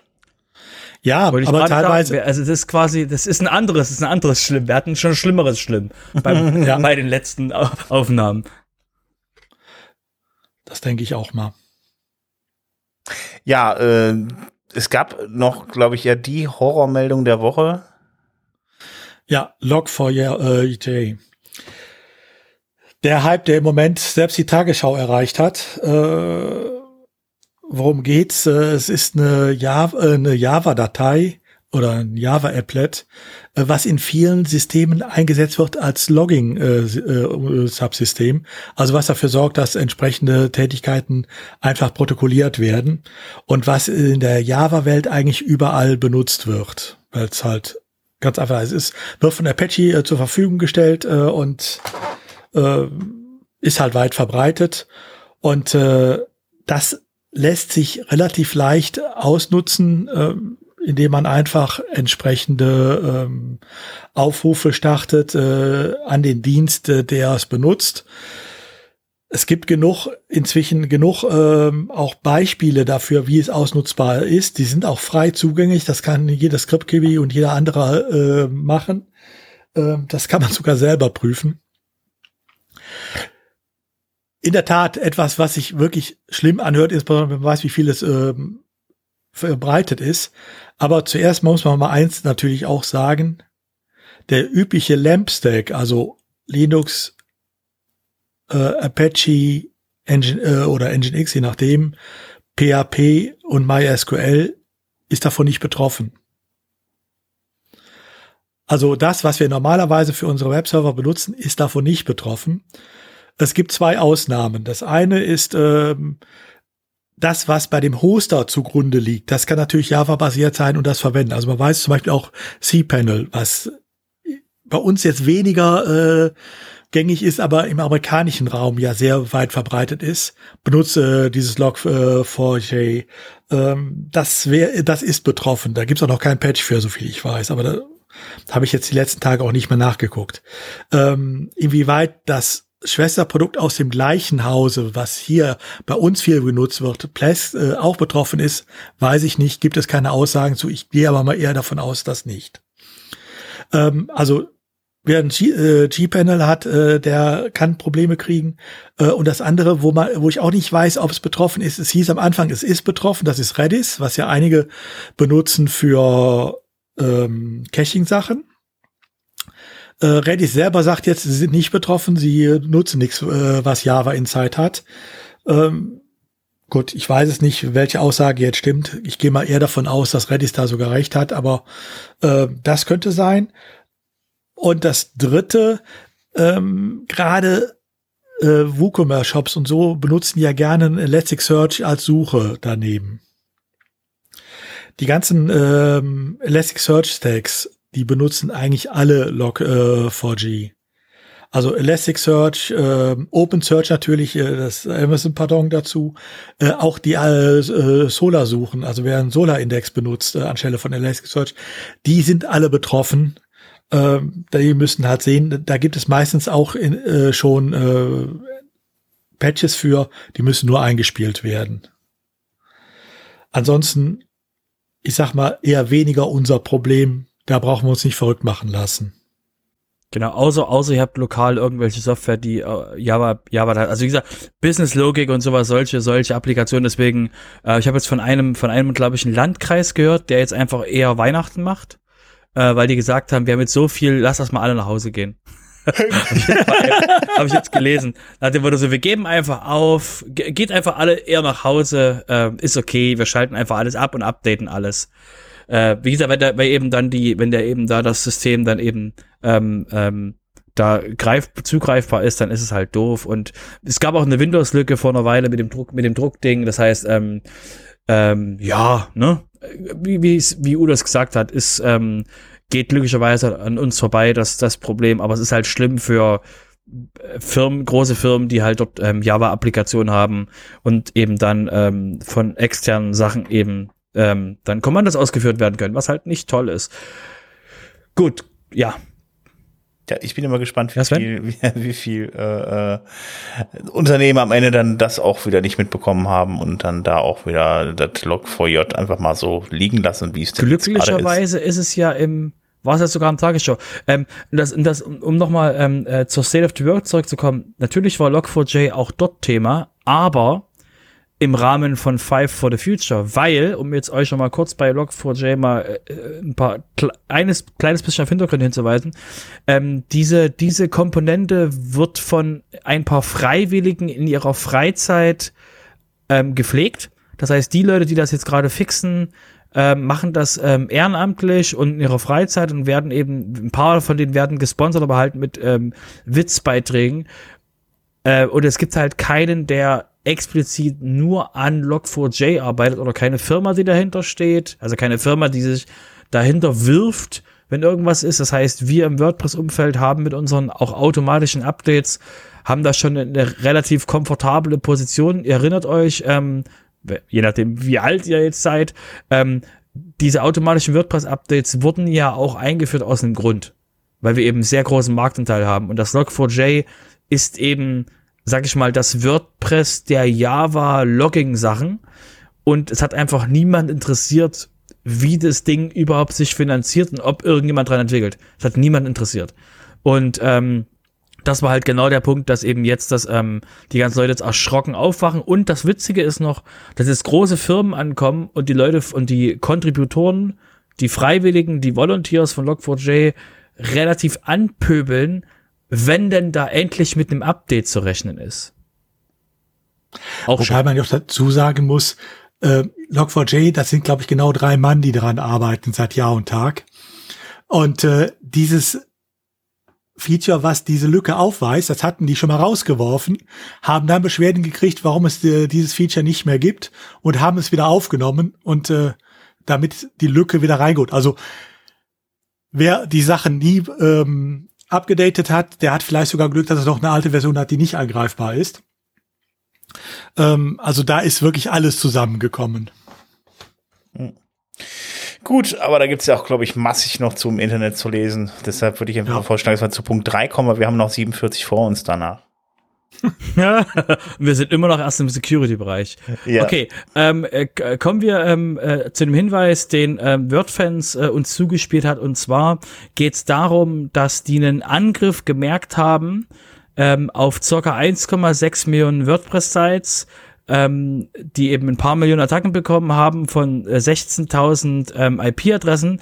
Da einfach mal, das sind einfach mal ein paar Leute ähm, ähm, ähm, Klingelstreich machen gegangen und haben bei sehr vielen äh, Webseiten einfach mal versucht, ähm, bestimmte Plugins abzugreifen. Wir kommen danach noch auch ein paar von denen, so Kiwi Social und ähm, ähm, WordPress Automatic und Pinterest Automatic, ähm, also quasi so Publishing Tools. Und da gab's halt Lücken, die alle schon gefixt waren. Und jetzt hat jemand mal gedacht, ich schmeiß die ganzen Lücken mal jetzt in eine Maschine rein und lass die Maschine mal auf äh, 16 Millionen IP-Adressen einfach mal locker mal das Internet abgrasen.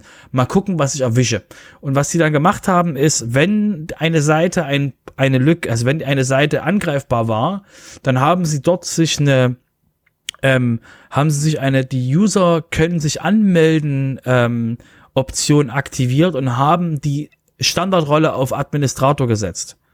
Das heißt, wenn der, wenn der, wenn der Hack an der Stelle geklappt hat, dann haben sie sich einfach mal die Hintertür aufgesperrt und jeder User, der sich angemeldet hat, danach wurde automatisch Administrator und konnte dann ganz lustige Dinge in dem WordPress machen. Und ähm, äh, das, da sind eben, da sind eben die Geschichten, äh, wo wir euch jetzt nochmal hinweisen, Achtung, ne, es kann halt sein, dass irgendjemand einfach mal sagt, so Mensch, hier sind jetzt so viele Lücken veröffentlicht worden, lasst uns einfach mal gucken, wer die Lücke alles so hat. Und ähm, das andere, was sie auch noch gemacht haben, ist, es gibt so ein Theme-Framework, das nennt sich Ep Ep Epsilon Framework äh, Theme. Und ähm, da, das ist in verschiedenen Themes im Einsatz gewesen und da haben sie auch einfach mal ähm, eine Lücke in dem ausbenutzt und einfach mal probiert, was ist. Also keine Lücke, die niemand kannte, sondern eine Lücke, die schon lange bekannt ist und einfach jetzt mal ähm, gebündelt ausgenutzt wurde. Okay, äh, ich würde sagen, dann kommen wir jetzt ähm, zu den Plugins, wo wir wahrscheinlich einfach nur mal erstmal noch den Namen nennen, oder? Wobei man ja, auch dazu genau. sagen muss, diese Lücke ist massiv ausgenutzt worden. Also ich glaube, es sind 1,6 Millionen WordPress-Seiten äh, darüber angegriffen worden und es sind, glaube ich, 11.000 oder wie viel IP, verschiedene IP-Adressen genutzt worden, für diesen Angriff auszuführen.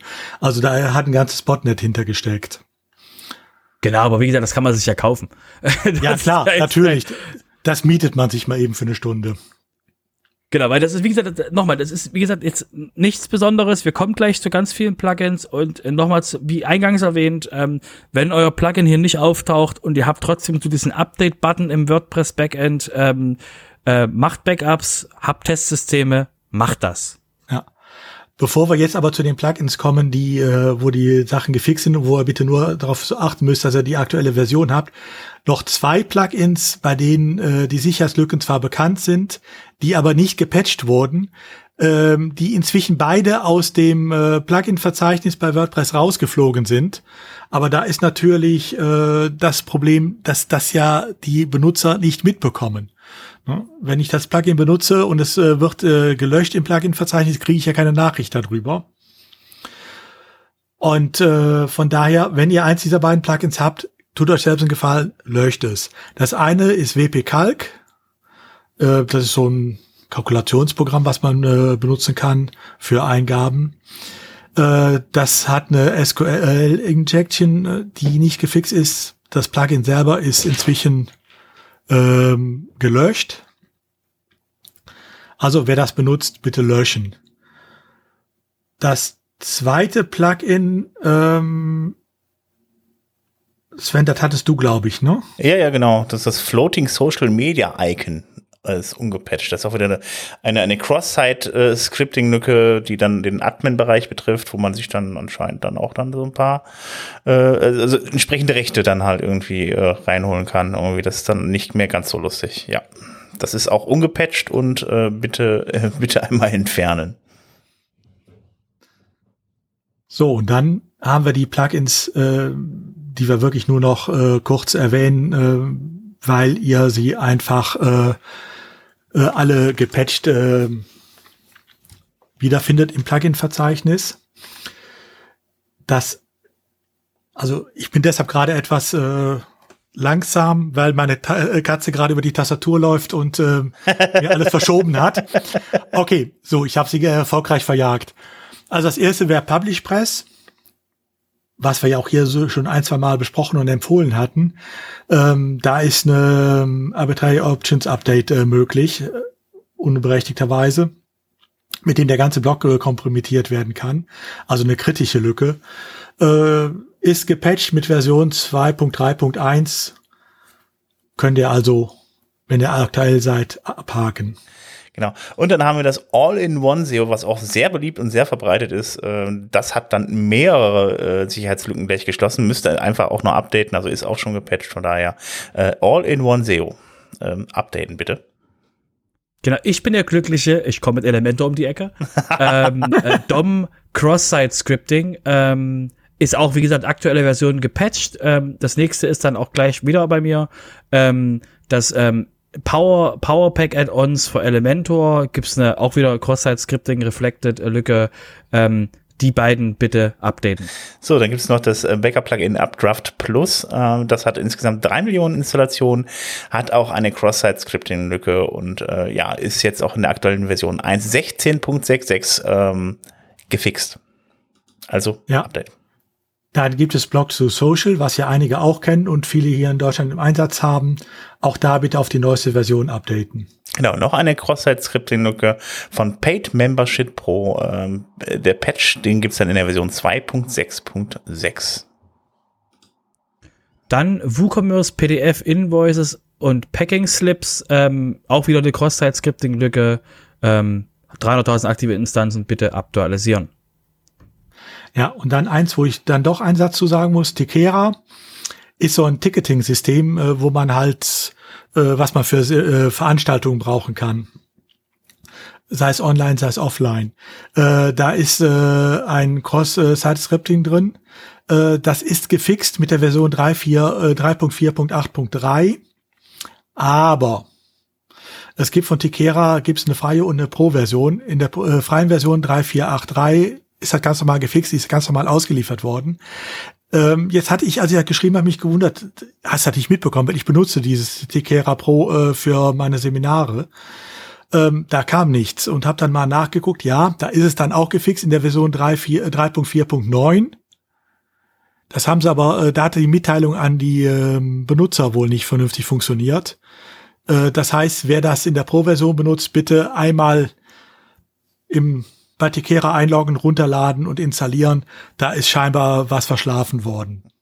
Okay, dann habe ich das WP Hide Login Plugin, äh, was mit ja etwas über eine Million Installationen hat. Ähm, was eigentlich dazu da ist, dann einfach den Login zu verstecken, zeigt aber den Login irgendwie nach außen hin an. Ich habe das nicht so ganz verstanden, ob das jetzt eine Sicherheitslücke ist oder ob es einfach nur sich selbst konterkariert. Ähm, ja. Letzteres. ja. Es zeigt, es ist eigentlich keine Lücke, sondern ist das deutliche Anzeichen dafür, dass man das Plugin einfach schreddern sollte und äh, sowas nicht braucht. Okay, alles klar. Gut, bevor es noch weitere Sicherheitslücken gibt, einfach mal raus damit. Genau, also ich habe auch noch so dieses Hide My, Hide My äh, WP Ghost und äh, ich dachte mir jetzt gerade, hatten wir das nicht schon im WP Sofa? da, warum heißen die Plugins alle so gleich? Ähm, ja, da gab's auch was. Äh, ähm, äh, bitte aktualisieren. Dann haben wir MyCred, was einige ja kennen ähm, im Bereich Gamification. Da wird das ja viel genutzt. Auch da äh, gab es eine entsprechende Lücke. Auch da bitte aktualisieren. Dann habe ich das Chatty Free und das Chatty Pro Plugin. Äh, auch wieder mit einer Cross-Site-Scripting-Lücke äh, mit äh, ja, insgesamt 100.000 aktiven Installationen. Ist aber auch schon gepatcht. Genau, dann haben wir die, ähm, das äh, 10 Web Social Feed. Das hat auch eine Crossing-Site-Scripting-Lücke. Überraschend. Ist auch die erste, die wir heute hier haben. Ähm, deswegen bitte auch updaten. Ja, dann den Booking-Kalender, der auch auf 60.000 Seiten installiert ist, ähm, mit der Cross-Site-Scripting-Lücke. Auch da bitte updaten, Version 8.9.2 ist gepatcht. Dann haben wir noch ähm, das Plugin Tab Accordion FAQ. Ähm, da gibt es dann unautorisierte Ajax-Calls. Also da scheint man dann da nicht mehr gecheckt zu haben, keine Sicherheitschecks mehr gemacht zu haben. Ähm, sind aber auch nur 2000 äh, aktive Installationen und äh, es ist gepatcht. Der hat mal früher nicht mehr drüber berichtet. Ja, das. Äh, ich habe die Liste nicht gemacht. Udo ist schuld. genau. Ähm, äh, ich habe die äh, Site Reviews Plugin äh, immerhin 40.000. Ähm, auch eine unautorisierte Cross-Site Scripting Lücke. Ähm, äh, auch bitte updaten. Ja, dann gibt es noch ein Speed Booster Pack, äh, was auch eine SQL Injection ermöglicht gepatcht in Version 4.3.3.1. Auch da bitte updaten. Gut, dann gibt's noch das Multi-Vendor Marketplace Solution für WooCommerce. Ähm, das hat auch wieder tatsächlich äh, unautorisierte Ajax-Calls. Scheint auch ein sehr beliebtes äh, Problem zu sein mit äh, ja, insgesamt 10.000 plus äh, Installationen. Ist auch gepatcht. Ja, Programmieren ist voll hart. Nur um das mal, Was, um das mal zu sagen. Das Programmieren ist hart, genau. sagst du? Ja, genau, das ist richtig schwer. Das muss man auch wirklich können. Ähm, jedenfalls, ähm, ähm, äh, Plugin -Mod Modal Window, ähm, so ein bisschen Remote Execution Lücke, bisschen äh, Cross-Site, alles quasi drin, lustiger Pool, ähm, sollte man auf jeden Fall updaten. Ja, dann gibt es ein Plugin WP Coder, äh, was auch eine Cross-Site-Lücke äh, hat. Auch da bitte den Patch updaten. Gut, dann ähm, habe ich Registration Magic nennt sich das. Ähm, das hat meine Lieblingsfehler eine SQL Injection. Also äh, ich frage mich immer noch, wie man das heutzutage mit den ganzen WordPress-Funktionen hinbekommt, eine SQL Injection zu erlauben. Aber nun gut. Indem man nicht die WordPress-Funktionen nimmt. Ist schwer. Ja. Und wenn man dann meint, man müsse nicht die WordPress-Funktion nehmen, sondern äh, eigenständige äh, Sachen schreiben, dann kommt sowas halt. Mhm. Genau. Genau, dann kommen wahrscheinlich ich mit dem ähm, Events Made Easy und das ist so easy zum Event zu machen, dass sie sogar eine SQL-Injection haben. okay. Können quasi auch von außen Leute Events machen. Okay, dann höre ich mal auf mit den äh, SQL Injections und nehme wieder eine Cross-Site äh, Forgery ähm, Button Generator. Auch den bitte updaten. Ich, ich, ich weigere mich jetzt ja so ein bisschen das nächste vorzulesen. Das sind 800 plus aktive Installationen, aber ich sag's trotzdem Stars Rating, falls irgendeiner, auch nur einer von euch das installiert hat, macht ein Update. Und aber ich sagt mal, uns Bescheid, dass ihr es wirklich benutzt. ja. ja. Weil Stars Rating, also ich denke mal, dass die meisten machen das ja eher inzwischen auf anderem Wege. Da braucht man nicht ein extra Plugin für. Eieieiei, es geht ja noch weiter. Okay.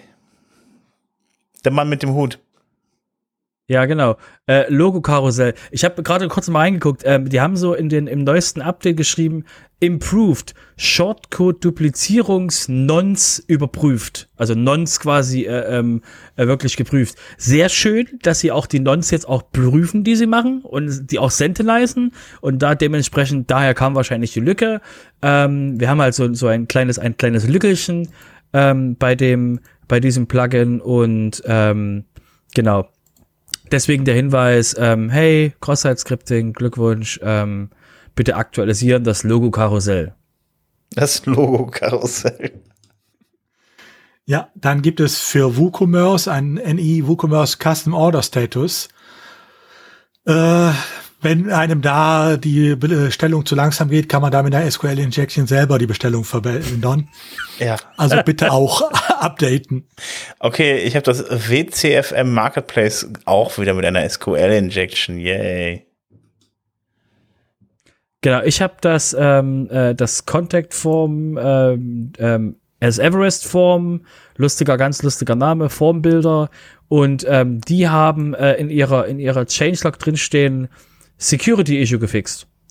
Fand ich schön. Also man muss auch, man muss auch die Leute nicht mit Informationen überfluten. ähm, deswegen äh, da einfach das Everest-Form ähm, aktualisieren. Es gibt auch Leute, die schreiben einfach nur Enhancement dann dabei, ne? Also. mhm. Immerhin ist es ein Fix. Ja. Es ist gefixt und damit ist ja gut. Ähm, dann habe ich ein Besucherstatistik-Plugin, äh, WP Visitor. Auch da gibt es eine SQL-Injection, welche Überraschung, und auch die ist gefixt. Und dann habe ich die Kudos Donations auch wieder mit der Cross-Site-Scripting-Lücke. Und ja. Genau, ich habe den WP Front, ähm, WP, WP Front User Role Editor. Ich weiß nicht, ob der im Frontend arbeitet. Jedenfalls hat der Cross-Site-Scripting-Lücken und ähm, hat das jetzt behoben. Also wenn du im Frontend die Userrollen editieren kannst, dann ist das Plugin an sich eine Sicherheitslücke, oder? Also so. Nein, ich glaube, das Ding heißt einfach nur WP Front, vielleicht heißt die Person so. Okay. Ich, jedenfalls ähm, ja. äh, ist das die ein, heißt WP Front, äh, ähm, die Person, ja.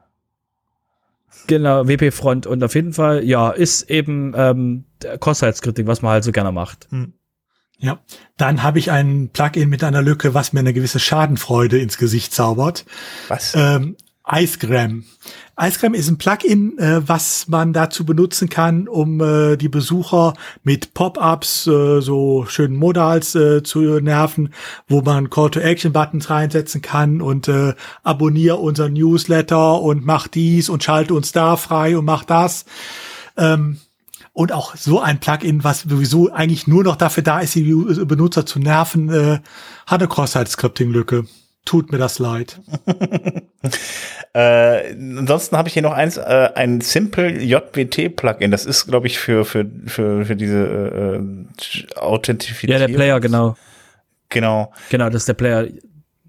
Genau, aber das äh, genau, das hat das hat auch dann eine ähm, Lücke, die erstellen äh, die die Passwörter nicht ganz so sicher. Ähm, ich habe das Display Post Meta Plugin, was eine ähm, ähm, Stored Cross-Site Scripting Lücke hatte und die äh, der Changelog liest sich Improved Security of the Plugin. Das war das, was ich vorhin meinte. Enhancement einfach am besten einfach. Wir haben es verbessert. Hat jetzt keine, keine Bugs mehr, keine Fehler hat mehr. Jetzt, hat jetzt Flügel an der Seite. Genau. Noch sicherer als zuvor. Mhm. Und dann gibt's noch ein letztes Plugin, dann haben wir die Liste auch durch. Es gibt tatsächlich noch ein Gästebuch. Wer hat sowas noch auf seiner Seite im Einsatz? Gewolle Guest, äh, Guestbook. Ähm, das Plugin ist eigentlich sogar immer aktuell gewesen, also es scheint tatsächlich noch Leute zu geben, die Gästebücher auf ihren Seiten haben. Das hatte auch eine Reflected Cross-Site Scripting-Lücke, ist inzwischen auch gefixt. Also ich finde so, so, so Gästebucher, da werde ich, Bücher, da werde ich jetzt direkt wieder nostalgisch, ich dran denke. So Ende der 90er Jahre oder so. Ja, da gab's sie auch überall. Vielleicht schaffe ich mir auch mal eins an. Ich weiß noch, auf meiner ersten Webseite hatte ich sowas und es gab tatsächlich Einträge da drin, was du heute mhm. ja kaum noch schaffst mit Kommentaren. Das stimmt. Also das müsste ich schon mal ganz kurz ausweiten. Erstens, das Plugin hat 40.000 aktive Instanzen. Ja, das ist ja das Erstaunliche. Zweitens, Gästebuch. Wie, wie kriegt man das in WordPress hin? Früher, und jetzt kommt, jetzt kommt der, jetzt kommt der alte Mann bei mir durch. Früher hat man eine Seite genommen, nennt die Seite Gästebuch und schaltet die Kommentare auf der Seite frei. Fertig. Ja, ja, ja, genau, das habe ich mir auch gerade vorhin gedacht. So einfach, äh, also heute hast du Gästebuch unter jedem Artikel, das ist richtig, ja, das stimmt. Genau, ja. früher hat man die Seite dann Gästebuch genannt, hat einfach auf dieser Seite die Kommentare angeschaltet. Ja, das gab's dann, dann früher bei jeder, das. das gab's dann früher bei jeder zweiten Seite gab's das Gästebuch. Mhm, damals. Genau, und WordPress ja, kann das. WordPress hat Kommentare, inklusive Moderation, alles schon drin. Robert, äh, deine Lösung setzt aber voraus, deine Lösung setzt ja? voraus, dass man weiß, was man tut. Ein Plugin zu nehmen ist ja. viel einfacher. Ja, hast recht. Das ist, ist nicht gut genug erklärt. Ich bin vollkommen bei dir.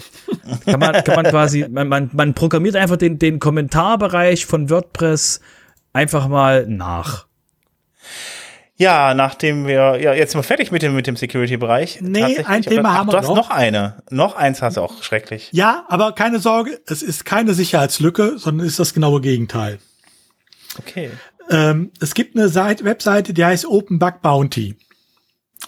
Diese Webseite kann man dazu benutzen, um Sicherheitslücken zu melden. Die nehmen dann Kontakt auf mit dem Webseitenbetreiber oder mit dem Dienstanbieter, ähm, vermitteln den Kontakt mit dem, der es gemeldet hat ähm, das Ganze natürlich auch direkt, das schreibt äh, in der ersten Mail von denen auch schon drin, dass natürlich der Melder äh, dieser Sicherheitslücke, die er auf deiner Webseite entdeckt hat oder auf deinem Dienst, natürlich dafür eine gewisse Entlohnung haben will. So weit, so schön, so normal. Ähm, ich kannte diese Webseite vorher auch nicht. Ich glaube, auf Heisen so ist sie mal angesprochen worden, auch auf anderen Seiten ist sie vorgestellt worden. Eigentlich auch immer, naja, es gibt sowas, ist ja ganz nett. Diese Seite wird im Moment aber genau andersrum genutzt.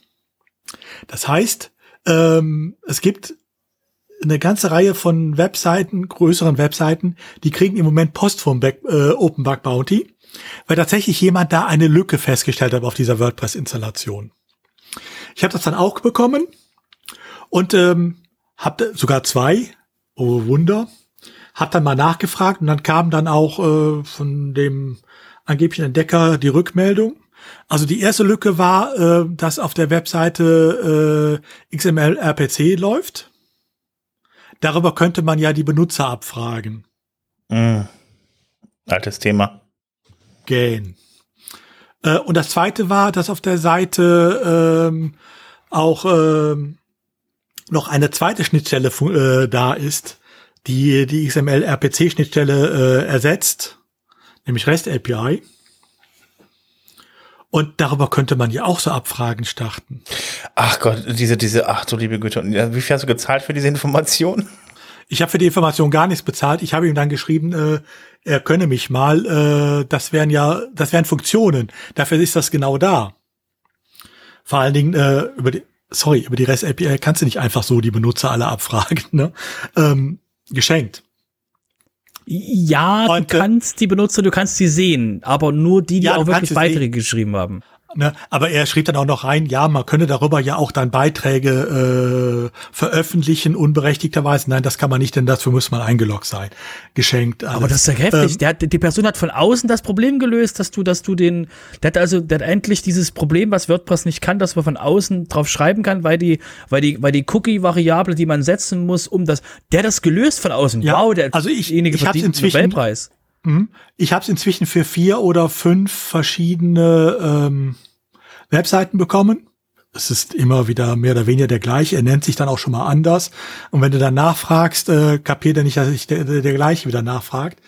Ähm, und äh, meldet zwar mit einer anderen E-Mail-Adresse und einem anderen Namen, ähm, aber dem gleichen Text die gleiche Lücke für die nächste Webseite. Also wer von äh, wer lange Rede kurzer Sinn, wer von Open Bug Bounty äh, eine Lücke gemeldet bekommt, die nächsten Wochen, solange diese äh, Masche läuft, werft sie weg. Okay. Na gut, dann haben wir das äh, Thema, also dieses Horror-Thema Security jetzt hinter uns gebracht. Dann würde ich sagen, dann äh, komme ich mal so, wir haben nämlich noch äh, so ziemlich exakt einen Punkt äh, in dem Bereich Community. Da geht's dann hoffentlich jetzt, äh, nämlich jetzt wieder los mit dem WordPress Sponsor, äh. Das ist ja äh, eine Weile auf Eis gelegt gewesen, weil wir das Problem hatten, ähm, äh, ja, das Problem hatten und haben, dass es Corona auf dieser Welt gibt und die ganzen Veranstaltungen größtenteils abgesagt wurden. Ähm, es finden kaum noch WordCamps statt, aber man möchte das halt eben ändern. Man hat sich jetzt überlegt, wie man das Sponsorship-Programm auf die Beine stellen kann. Vor allen Dingen halt im Anbetracht dessen, dass ein Event auch jederzeit wieder abgesagt äh, werden können muss, wenn dann die Inzidenzen irgendwo in die Höhe, in die Höhe schnellen. Das hat das Ganze ein bisschen teurer gemacht, vor allen Dingen auf de, auch für die Suche nach Locations wird das halt immer ein bisschen schwieriger, weil die halt eben dann insgesamt teurer geworden sind dadurch. Ähm, ja, dann ist noch die Frage, wie bleibt das halt mit der Aufteilung, wer trägt, welche Kosten sollte das Event abgesagt werden, weil da hat dann am Ende halt auch leider keiner was von. Und ähm, ja, in diesem Sponsorship-Programm ist halt eben das alles so ein bisschen mit abgedeckt jetzt. Natürlich stehen dann auch jetzt in diesem Sponsorship-Programm halt eben, was kostet das? Ähm, also es, halt, es geht halt um das globale Sponsoring, was halt wichtig ist für alle WordCamps auf dieser Welt, weil alle WordCamps auf dieser Welt, die dann da stattfinden, werden finanziell abgesichert von der WordPress Foundation. Das heißt, wenn man dann einen Vertrag unterschreibt für eine, für eine Location beispielsweise, wird das eigentlich von der, wird das halt eben von der Foundation übernommen. Die unterschreiben dann den Vertrag, damit ist man so ein bisschen aus der Haftung raus. Nur wenn dann irgendwas passiert, wenn die Kosten explodieren, wenn da irgendwas mit der Location ist oder ihr müsst das Event absagen, dann springt halt die Foundation ein und zahlt das auch, auch über das, was ihr an Sponsorgeldern hinaus halt eben bekommt ähm, oder am Anfang im Budget drin stehen habt, wenn da was schief läuft, dann habt ihr dann da auf jeden Fall zumindest mal so ein bisschen Ruhe, was, was, was das, äh, ja, also was die Planung angeht und hab dann da nicht, müsst da keine Panik haben, dass da irgendwie jetzt großartig irgendwie was schief läuft, was die Finanzierung angeht, damit das ja auch nicht persönlich in Haftung kommt. Das Gute, wie gesagt, ist halt eben, dass jetzt dieses Programm halt eben mal feststeht. Die Sponsoren können jetzt da wieder reingehen ins Sponsoring und dann können wir dann auch wieder dazu übergehen, normale Events zu machen, die dann halt auch finanziell entsprechend abgesichert sind. Und ich hoffe mal, dass das dann für kommendes Jahr mal einen Schub, Schub gibt, dass es ein paar Veranstaltungen gibt, also ein paar WordCamps. Ich bin mal gespannt. Eins steht ja nächste Woche, nächstes, nächstes Jahr schon im äh, deutschsprachigen Raum an, aber das gibt's dann gleich bei den Terminen.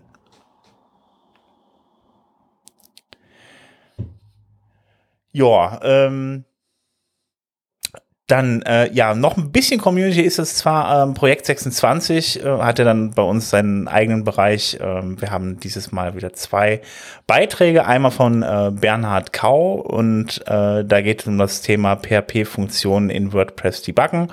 Und das gar nicht mal mit einem Debugger, sondern mit einer WP-CLI-Funktion, ähm, die WP-Shell-Funktion. Und das erklärt euch in dem, Artikel, in dem Artikel, wie das genau funktioniert. Und dann haben wir natürlich immer wieder äh, dabei den Hans-Gerd Gerz, der erklärt euch, wie man HTML, wie man HTML in Menüeinträgen halt eben einfügen kann und dann da auch nutzen kann. Es gibt ja manchmal möglich, gibt ja manchmal, manchmal, äh, manchmal Dinge, die man machen möchte, die dann nicht so einfach zu machen sind, ohne HTML-Tags einzufügen. Gut, ähm, dann kommen wir jetzt von, ja, vom Community-Bereich in Business-Bereich rein.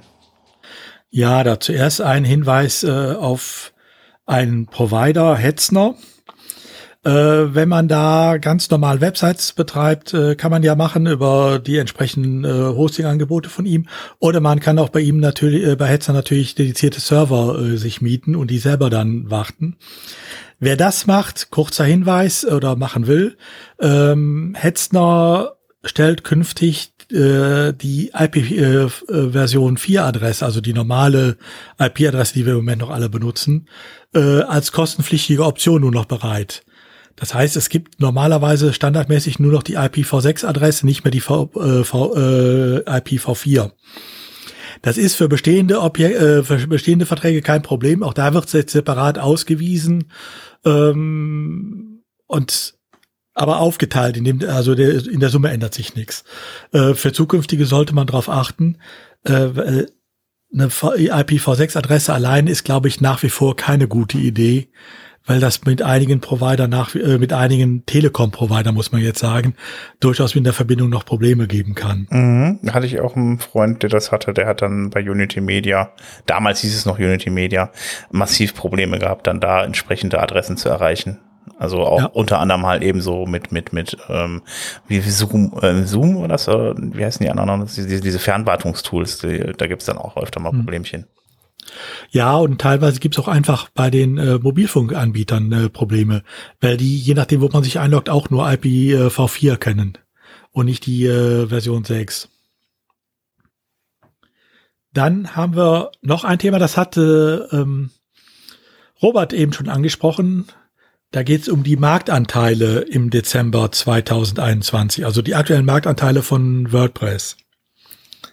Genau, wir haben wieder mal den, den äh, Joost de Walk, den, ähm, oh Gott, was ist er jetzt? Ich glaube immer noch C, äh, Chief Product Manager bei, bei Joost, ähm, der sich eben dort dementsprechend mit den Marktanteilen in regelmäßigen Abständen beschäftigt und ähm, wie ihr es alle wisst, oh mein Gott, wir sind wieder gewachsen. Surprise, surprise. Ähm, wir sind jetzt dementsprechend 1,5, also WordPress ist 1,5 Prozent höher als im Juni diesen Jahres. Ähm, äh, Shopify ähm, hat ja letztes Jahr äh, Joomla überholt, hat jetzt einen Marktanteil von 4,3. Äh, Joomla hat äh, Marktanteile von 0,3 und Wix ist eben auch dementsprechend stärker gestiegen. Hatten wir, wie gesagt, schon vorhin erwähnt. Und äh, was er jetzt nochmal, was in dem Link nicht drin ist, was er aber dementsprechend nochmal ähm, auf Twitter betont hat, ist eben, dass Elementor einen ziemlichen, also ob Elementor am Wachstum des Marktes, also am Wachstum von WordPress beteiligt ist und wie stark da dementsprechend der, der, der Schub ist. Und ähm, ich weiß nicht, was ist denn eure Meinung dazu? Also, wenn die Zahlen von äh, Jost stimmen, dann äh, ist Elementor um vier Prozent Marktanteil gewachsen äh, im Laufe des Jahres. Das würde andersrum heißen, dass ein Gutteil des Wachstums von WordPress nur auf Elementor zurückgeht. Da aber andersrum, äh, es hat ja mal die Liste gegeben, ähm, welche Plugins werden äh, sind auf den Seiten auffindbar und äh, Elementor kannst du ja von außen feststellen, ob das benutzt wird. Ähm, da war der Elementor-Anteil relativ gering, nämlich äh, noch einstellig äh, bei WordPress. Deshalb irgendwo passen die Zahlen meines Erachtens nicht ganz zusammen oder es müsste akt äh, aktuell einen Riesenschub geben für Elementor. Den habe, hätte ich aber dann komplett verschlafen. Ja, ist halt auch die Frage bei, bei Elementor, äh, das kann sich ja auch, äh, die Zahlen können sich ja ein bisschen verschieben. Ich meine, Elementor kann ja gewachsen sein. Ähm, äh, ja, also ich weiß nicht, ob das jetzt alles auf, auf, auf äh, Elementor zurückzuführen ist. Das weiß ich, kann ich mir jetzt nicht so unbedingt vorstellen. Also. Ich glaube es eigentlich auch nicht. Ich könnte mir zum Beispiel auch vorstellen, dass irgendwie die Erkennungsmethoden, äh, die jetzt benutzt werden, andere sind äh, und man vielleicht daher auch mehr von diesen Pla äh, benutzten Plugins erkennt und das als äh, Wachstum jetzt äh, in der Statistik natürlich zu sehen ist. Aber dass Elementor in diesem Umfang gewachsen ist, bei aller Liebe und äh, für Elementor, ähm, nee, das kann ich mir nicht vorstellen. Also da würde ich zuerst mal nach anderen Erklärungsmöglichkeiten suchen, warum die Statistik jetzt höhere Werte ausweist. Die mögen richtig sein, ja, keine Frage. Ne? Aber ähm, ich würde äh, dann eher äh, bezweifeln äh, oder eher davon ausgehen, dass die alten Werte äh, aufgrund irgendeines Messverfahrens oder Messfehlers, wie immer man es nennt, zu niedrig waren, als das. Äh, denn alles andere würde ja beheißen, dass alle, die neu dazugekommen sind an großen Seiten, plötzlich Elementor benutzen. Und das, äh, also das ist mir dann doch etwas zu viel. Ja, ja, klar. Also ich glaube auch, dass da irgendwas nicht so ganz stimmt mit den Zahlen, ja. Also wie gesagt, nochmal ganz kurz, die, die Zahlen, die da gerade sind, sind ja immer noch die Zahlen, die ähm, die öffentlichste aller Stellen an der Stelle ausweist. Das heißt, Webseiten mit großem Marktanteil. Und es ist die Frage, wenn du jetzt die Downloadzahlen von Elementor da reinrechnest, hast du halt nochmal andere, andere Sachen. Das heißt also, ich sehe auch, ja, Elementor ist aktuell noch der größte ähm, Mitbringer der Leute in das Ökosystem rein neben anderen Sachen wie WooCommerce und ähnliches. Aber Leute wollen halt eben ein Problem lösen, finden auf YouTube sehr guten Content von Elementor und denken dann, Elementor ist das Universum und fangen halt da dementsprechend mit an. Und ähm, das ist schön, dass Elementor uns, das Elementor quasi das, das Onboarding-Problem, was wir jetzt gerade mit LearnWordPress.org lösen wollen, jetzt schon löst und deswegen die Leute ins Ökosystem reinbringt. Und ähm, ich denke da halt, dass da, ähm, da werden wir halt sehr viel ähm, wenn wir halt in Zukunft schauen müssen, wie wir die Leute auch von WordPress überzeugen, ohne dass Elementor Content auf YouTube hat in, sage ich mal, drei Jahren oder so. Ich denke auch mal, wir wird einfach mal die Zahlen verfolgen müssen von beiden und sehen, wie sich das entwickelt. Es kann natürlich sein, dass es wirklich so ist, wie die Zahlen jetzt im Moment nahelegen, aber dann müsste ja das Wachstum in den nächsten äh, Monaten, im nächsten Jahr auch so weitergehen. Ne? Während wenn eher äh, die äh, Vermutung von Sven und mir richtig ist, dass äh, da irgendwelche Messfehler drin gewesen sind äh, früher, äh, dann müsste das Wachstum ja wieder bedeutend abflachen. Wir werden sehen. Warten wir mal ab, da kommt ja auch noch so ein, so ein, so ein, so ein ich glaube, Fullzeit-Editing hieß das. das. müssen wir mal abwarten. Ne? Ja, ja, habe ich auch, habe ich auch, so was habe ich auch gehört. Gut, dann kommen wir jetzt zum rechtlichen Teil. Udo, du hast uns wieder ein bisschen was mitgebracht. Ja, wobei ich diesmal ganz kurz werde. Ich glaube, wir haben schon genug Zeit äh, mit Security-Sachen heute gehabt. Was aber auf alle Fälle eine Erwähnung wert äh, ist, ist äh, das Stichwort TTDSG. Das Telekommunikations- und Telemedien-Datenschutzgesetz. Das ist sag mal so, wenn man ehrlich ist, ist es keine Meldung wert. Es gilt ja ab dem 1. Äh, Dezember, aber es ändert eigentlich nicht, sondern es hat nur im Gesetz das nachvollzogen, was aufgrund der Rechtsprechung des Europäischen Gerichtshofs dann vom BGH eh schon äh, so ausgeurteilt worden war. Ähm, das heißt, wer sich an unsere Ratschläge, die wir hier im WP Sofa im Lauf des letzten Jahres immer wieder gegeben haben, gehalten hat, für den ändert sich absolut nichts. Soweit die gute Nachricht. Was mich im Moment massiv nervt, äh, ist natürlich, dass jetzt alle möglichen Datenschutz-Plugins und Cookie-Banner und sonst was auf den Trichter kommen, dass das neue DTSG ja der absolute Marketing-Effekt für sie wäre. Das heißt, äh, es wird auf Teufel komm raus damit geworben, dass man ja jetzt besonders aufpassen muss, ähm, auch einige Juristen, ähm, die im Datenschutzbereich tätig sind, äh, sind sich nicht so schade, jetzt zu schreiben. Und jetzt wird's besonders schlimm mit äh, allen möglichen äh, Strafen und äh, Bußgeldern wieder äh, parlieren. Leute, vergisst es. Wenn ihr bisher aufgepasst habt, äh, dann habt ihr auch jetzt nicht das Problem.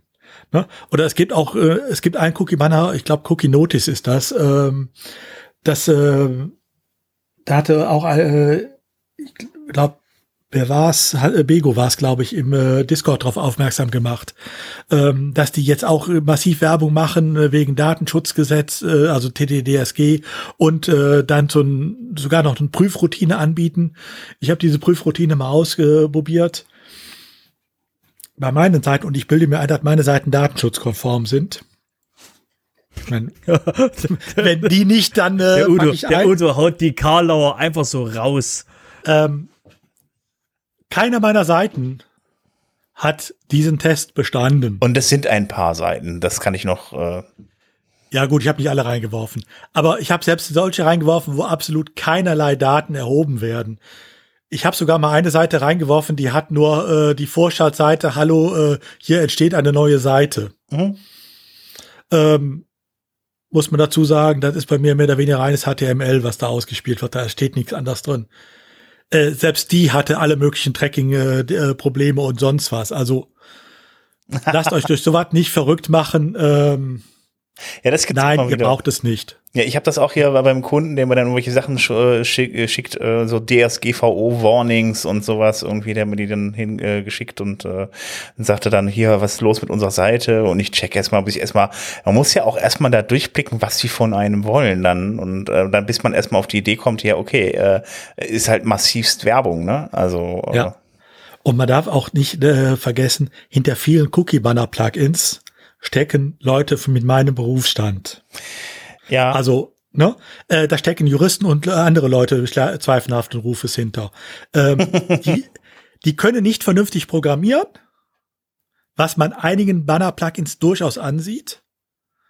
Ähm, also es gibt auch mindestens eins noch in der freien Wildbahn im Moment, äh, wo ich beliebigen Code über einschleusen kann. Und äh, die Betreiber sehen es, so wie es aussieht, gar nicht erst ein. Ich kann es noch nicht sagen, was es ist, äh, werden wir in einer nächsten Folgen machen. Aber äh, ne, alles das gibt es. Ähm, es gibt auch andere Cookie-Banner, wo selbst ich sage, bei dem Code wende ich mich mit Krausen ab, obwohl ich jetzt nicht der geborene Programmierer bin. Ähm, aber was die alle können, ist natürlich Angst machen und äh, sagen, hier, äh, jetzt wird alles schlimm und vertraut mir, ich bin vom Fach. Ja, das ist äh, so eine. Kann äh, man so machen. Ähm, ja. Ich halte es allerdings nicht für äh, seriös. Ja, sollte man auf jeden Fall ein bisschen darauf achten, dass man sich da vielleicht an unabhängiger Stelle irgendwie was holt. Ähm, das ist ja, ich meine, entweder man hat, man kann zwei große Probleme mit der Seite haben. Entweder man hat es rechtlich da wirklich so verkackt, dass man von der, von der, von der, äh, von der Konkurrenz verklagt werden kann oder einfach Sachen da falsch draufschreibt auf der Seite, dass der Anwalt, ein anderer Anwalt wütend wird. Oder man kann äh, riesig große Sicherheitslücken drin haben irgendwie. Ähm, ja, und dann, wenn man dann halt eben nur einen Anwalt hat, der nicht programmieren kann, dann hat man halt zwar rechtlich vielleicht schlecht alles gemacht, aber äh, dann hat man vielleicht auch riesige Sicherheitslücken ja. drin, ja. Oder ein Beispiel, äh, was ich heute auch noch dabei habe, ging jetzt vor äh, zwei Wochen oder von einer Woche, weiß ich jetzt gar nicht mehr genau, durch die Presse. Ähm, da hat es ein Bußgeld dafür gegeben, dass ein, in Anführungszeichen, US-Cookie gesetzt worden war. Was ist passiert? Äh, das Ganze geht auch wieder um ein Cookie-Banner. Da hat jemand ein Cookie-Banner genommen nun sind, zeichnen sich Cookie-Banner ja dadurch aus, dass man damit äh, Geld verdienen kann. Weil die Leute sind ja, was das äh, betrifft, so von Panik getrieben, dass sie ohne nachzudenken dafür bezahlen, jedenfalls viele. Ähm, also hat man das hier auch gemacht. Und damit die Leute es nicht so einfach kopieren können, hat man dieses Cookie-Banner auch noch als SAS-Dienst aufgesetzt. Diesen SAS-Dienst der natürlich dann auch dafür sorgt, dass ein entsprechendes Cookie-Gesetz wird, äh, wo dann die Zustimmung oder die Ablehnung drin steht. Ne? Das ist ja, Cookie-Banner setzt ja auch immer zwangsläufig einen Cookie, wo dann drin steht, der hat zugestimmt oder der hat nicht zugestimmt. Dieses Cookie-Banner wurde dann auch von diesem SAS-Dienst äh, gesetzt, nicht von der Webseite selber. Und dieser SAS-Dienst lief auf amerikanischen Servern. Das heißt, Programmierer aus der EU aus einem deutschsprachigen Land der EU sogar, ähm, nutzen einen amerikanischen Server, um EU-Seiten datenschutzkonform zu machen. Gut, auf die Idee muss man zuerst mal kommen, aber amerikanische Server waren scheinbar billiger in dem äh, Bereich. Hat sie jetzt allerdings ein gutes Bußgeld gekostet. Äh, ich weiß nicht, ob sie es nochmal machen würden. Ähm, aber ne, das passiert, er kann einem passieren äh, mit einem solchen, äh, auch mit solchen Cookie-Banner-Plugins. Also auch da seid vorsichtig. Sag ich, ich kann es nicht oft genug wiederholen. Überlegt lieber, ob ihr auf die Cookies verzichten könnt äh, oder ob die Cookies vielleicht auch notwendig sind. Ne? Wenn ich einen äh, WooCommerce-Shop oder was habe, dann brauche ich selbstverständlich einen Warenkorb-Cookie und so weiter. Wenn ich eine Membership-Seite habe, brauche ich einen Cookie, wo die äh, verzeichnet ist, wenn die Leute eingeloggt sind. Das sind aber technisch notwendige Cookies, über die brauche ich mich nicht zu unterhalten. Und alles andere kriege ich anders gelöst. Genau. Also kann man eigentlich vom Prinzip her, Faustregel ist einfach, wenn man, wenn ich jetzt eigene Plugins habe, die ihre Sachen, äh, die, die, die, die Sachen, die, die Daten bei sich auf der Seite speichern, wie beispielsweise, oder beziehungsweise im Browser speichern, ähm, die aber äh, vom Prinzip her von, von, von meiner eigenen Seite kommen. Das ist, sind zum Beispiel äh, Cookies, ob ich mich eingeloggt habe in WordPress, die dann halt eben den, den Login-Zustand speichern oder die halt eben speichern, was ich gerade im Warenkorb liegen, liegen habe. Also alles, was zu den essentiellen Funktionen dann da beiträgt, da muss man keine Cookie-Hinweise machen. Ähm, nur, aber eigentlich fast immer wenn ich anfange, oder eigentlich immer, wenn ich anfange, sobald ich einen externen Dienst drauf habe, wenn ich zum Beispiel hier äh, Google Analytics drauf mache oder ähnliches. Oder liege ich damit falsch mit so einer ungefähren Nein, das äh, trifft es ziemlich gut. Ähm, nur wenn ich, wo ich es brauche, ist halt insbesondere bei den Google-Diensten. Google AdSense, wenn ich damit die Seite monetarisiere mit der Werbung, Google Analytics äh, und so weiter. Nur muss man dazu sagen, bei diesen Diensten sage ich dann auch immer dazu, ähm, ja, da sollte man vielleicht einen Cookie-Banner setzen, aber auch mit Cookie-Banner wird es nicht rechtmäßig. Weil eine Einwilligung kann ich ja nur geben, es ist ja das Prinzip der äh, informierten Einwilligung in der DSGVO. Und äh, informiert heißt, ich muss darüber informieren, welche Daten werden erhoben, zu welchem Zweck werden sie verarbeitet, von wem werden sie verarbeitet und wie lange werden sie gespeichert. Keine dieser Informationen kriege ich von Google. Also äh, kann ich auch nicht vernünftig informieren. Wo ich nicht vernünftig informieren kann, kann der Benutzer nicht vernünftig einwilligen. Also deshalb ja, es ist besser als nichts, aber es ist nichts anderes als ein Schein, der mich in Sicherheit wiegen soll, äh, ohne dass es äh, tatsächlich Sicherheit gibt. Ja. Gut, wenn wir nicht schon so spät hätten, würde ich sagen, äh, können wir noch weiter darüber diskutieren, aber ja. ich glaube, wir müssen ein bisschen voran machen gerade. Übrigens nur gerade noch eins dazu, weil wir jetzt gerade US-Cookies hatten, ne? Ein eben so ein SaaS-Dienst hatten wir eben auch schon äh, im Angebot, nämlich Gravatar. Ja. Wer also nachdem eben äh, nicht schon auf die Idee gekommen ist, könnte ich eigentlich bei mir abschalten, weil ich brauche ihn nicht. Er wird ja eigentlich, er hat ja nur seinen Sinn im Kommentarbereich und äh, die meisten Seiten haben die Kommentarfunktion abgeschaltet. Ähm, auch das hier ist ein guter Grund, äh, warum man Gravatar nicht so einfach benutzen sollte, sondern ähm, auch da hingehen sollte und äh, eine datenschutzkonforme Lösung anstrebt. Gut. Okay, Robert, du bist dran. Ja, nur kurzer, nur kurzer Hinweis, um nochmal euch den, den, äh, euch auf das, auf unseren Discord einzu, einzuspannen. Ähm, und zwar ähm, haben wir dort äh, von ähm, Hans Gerd und von, äh, von Bego ähm, Hinweise bekommen über zum Beispiel welche Plugins ähm, für, für Banner-Geschichten und für äh, ähm, ähm, Compliance-Geschichten ähm, Cookie-Banner eben benutzt werden. Ähm, wir verraten euch jetzt nicht, wie die Plugins heißen. Wir sagen nur so viel. Äh, wir haben zwei Leute, die aktiv Leuten Support im WordPress-Forum geben, die sich bei uns im Discord austauschen und wirklich sehr gute Tipps den Leuten geben, die da draußen rumfunken. Ihr könnt es entweder auf WordPress.org im Supportforum nach den Blog, nach diesen Postings suchen, wo die, auf welche Plugins die am meisten hinweisen, oder ihr kommt in den Discord. Das war's. Da muss ja noch die URL zu sagen, so unter wp-sofa.de-discord. Und da gibt es ein extra ähm, Rubrik Plugins und Theme-Tipps, äh, wo ihr das dann alles findet. Genau. So, dann habe ich noch ein kleines Thema und dann ist der Teil mit Recht im Podcast auch erledigt. Ähm, ein Bußgeld, was es jetzt vor kurzem gegeben hat, was durch die Presse ging, ähm, für einen Webshop-Betreiber. Was hat der Webshop-Betreiber gemacht? Er hat was gemacht, was ich auf vielen Webshops sehe. Sie fragen bei den Käufern nämlich das Geburtsdatum ab. Das ist so ziemlich der Blödste, was ich machen kann. Äh, in dem Fall ging es um irgendwas, was ich nur an Erwachsene ausliefern kann. Ich weiß ja nicht mehr, was es war. Ist im Endeffekt auch egal. Ähm, aber äh, das Geburtsdatum muss ich eigentlich nicht großartig abfragen, weil äh, entweder darf ich so einen Erwachsenen ausliefern, dann nützt die ein, einfache Angabe auch nichts, sondern da muss ich dafür sorgen, dass es bei der Auslieferung geprüft wird. Ähm, das heißt, da reicht auch, wenn ich ein Kästchen mache zum Anhaken am Anfang und der Rest muss bei der Auslieferung geprüft werden. Und da bei allen anderen ist es zwar immer schön, wenn ich meine Kunden dann zum Geburtstag gratulieren kann, ihnen einen Gutschein schicken kann, vielleicht kommt ja darüber was, aber ähm, nein, ich darf es nicht verpflichtend abfragen und das war hier der Fall. Also auch bitte solche Sachen überprüfen, wenn ihr einen Webshop habt.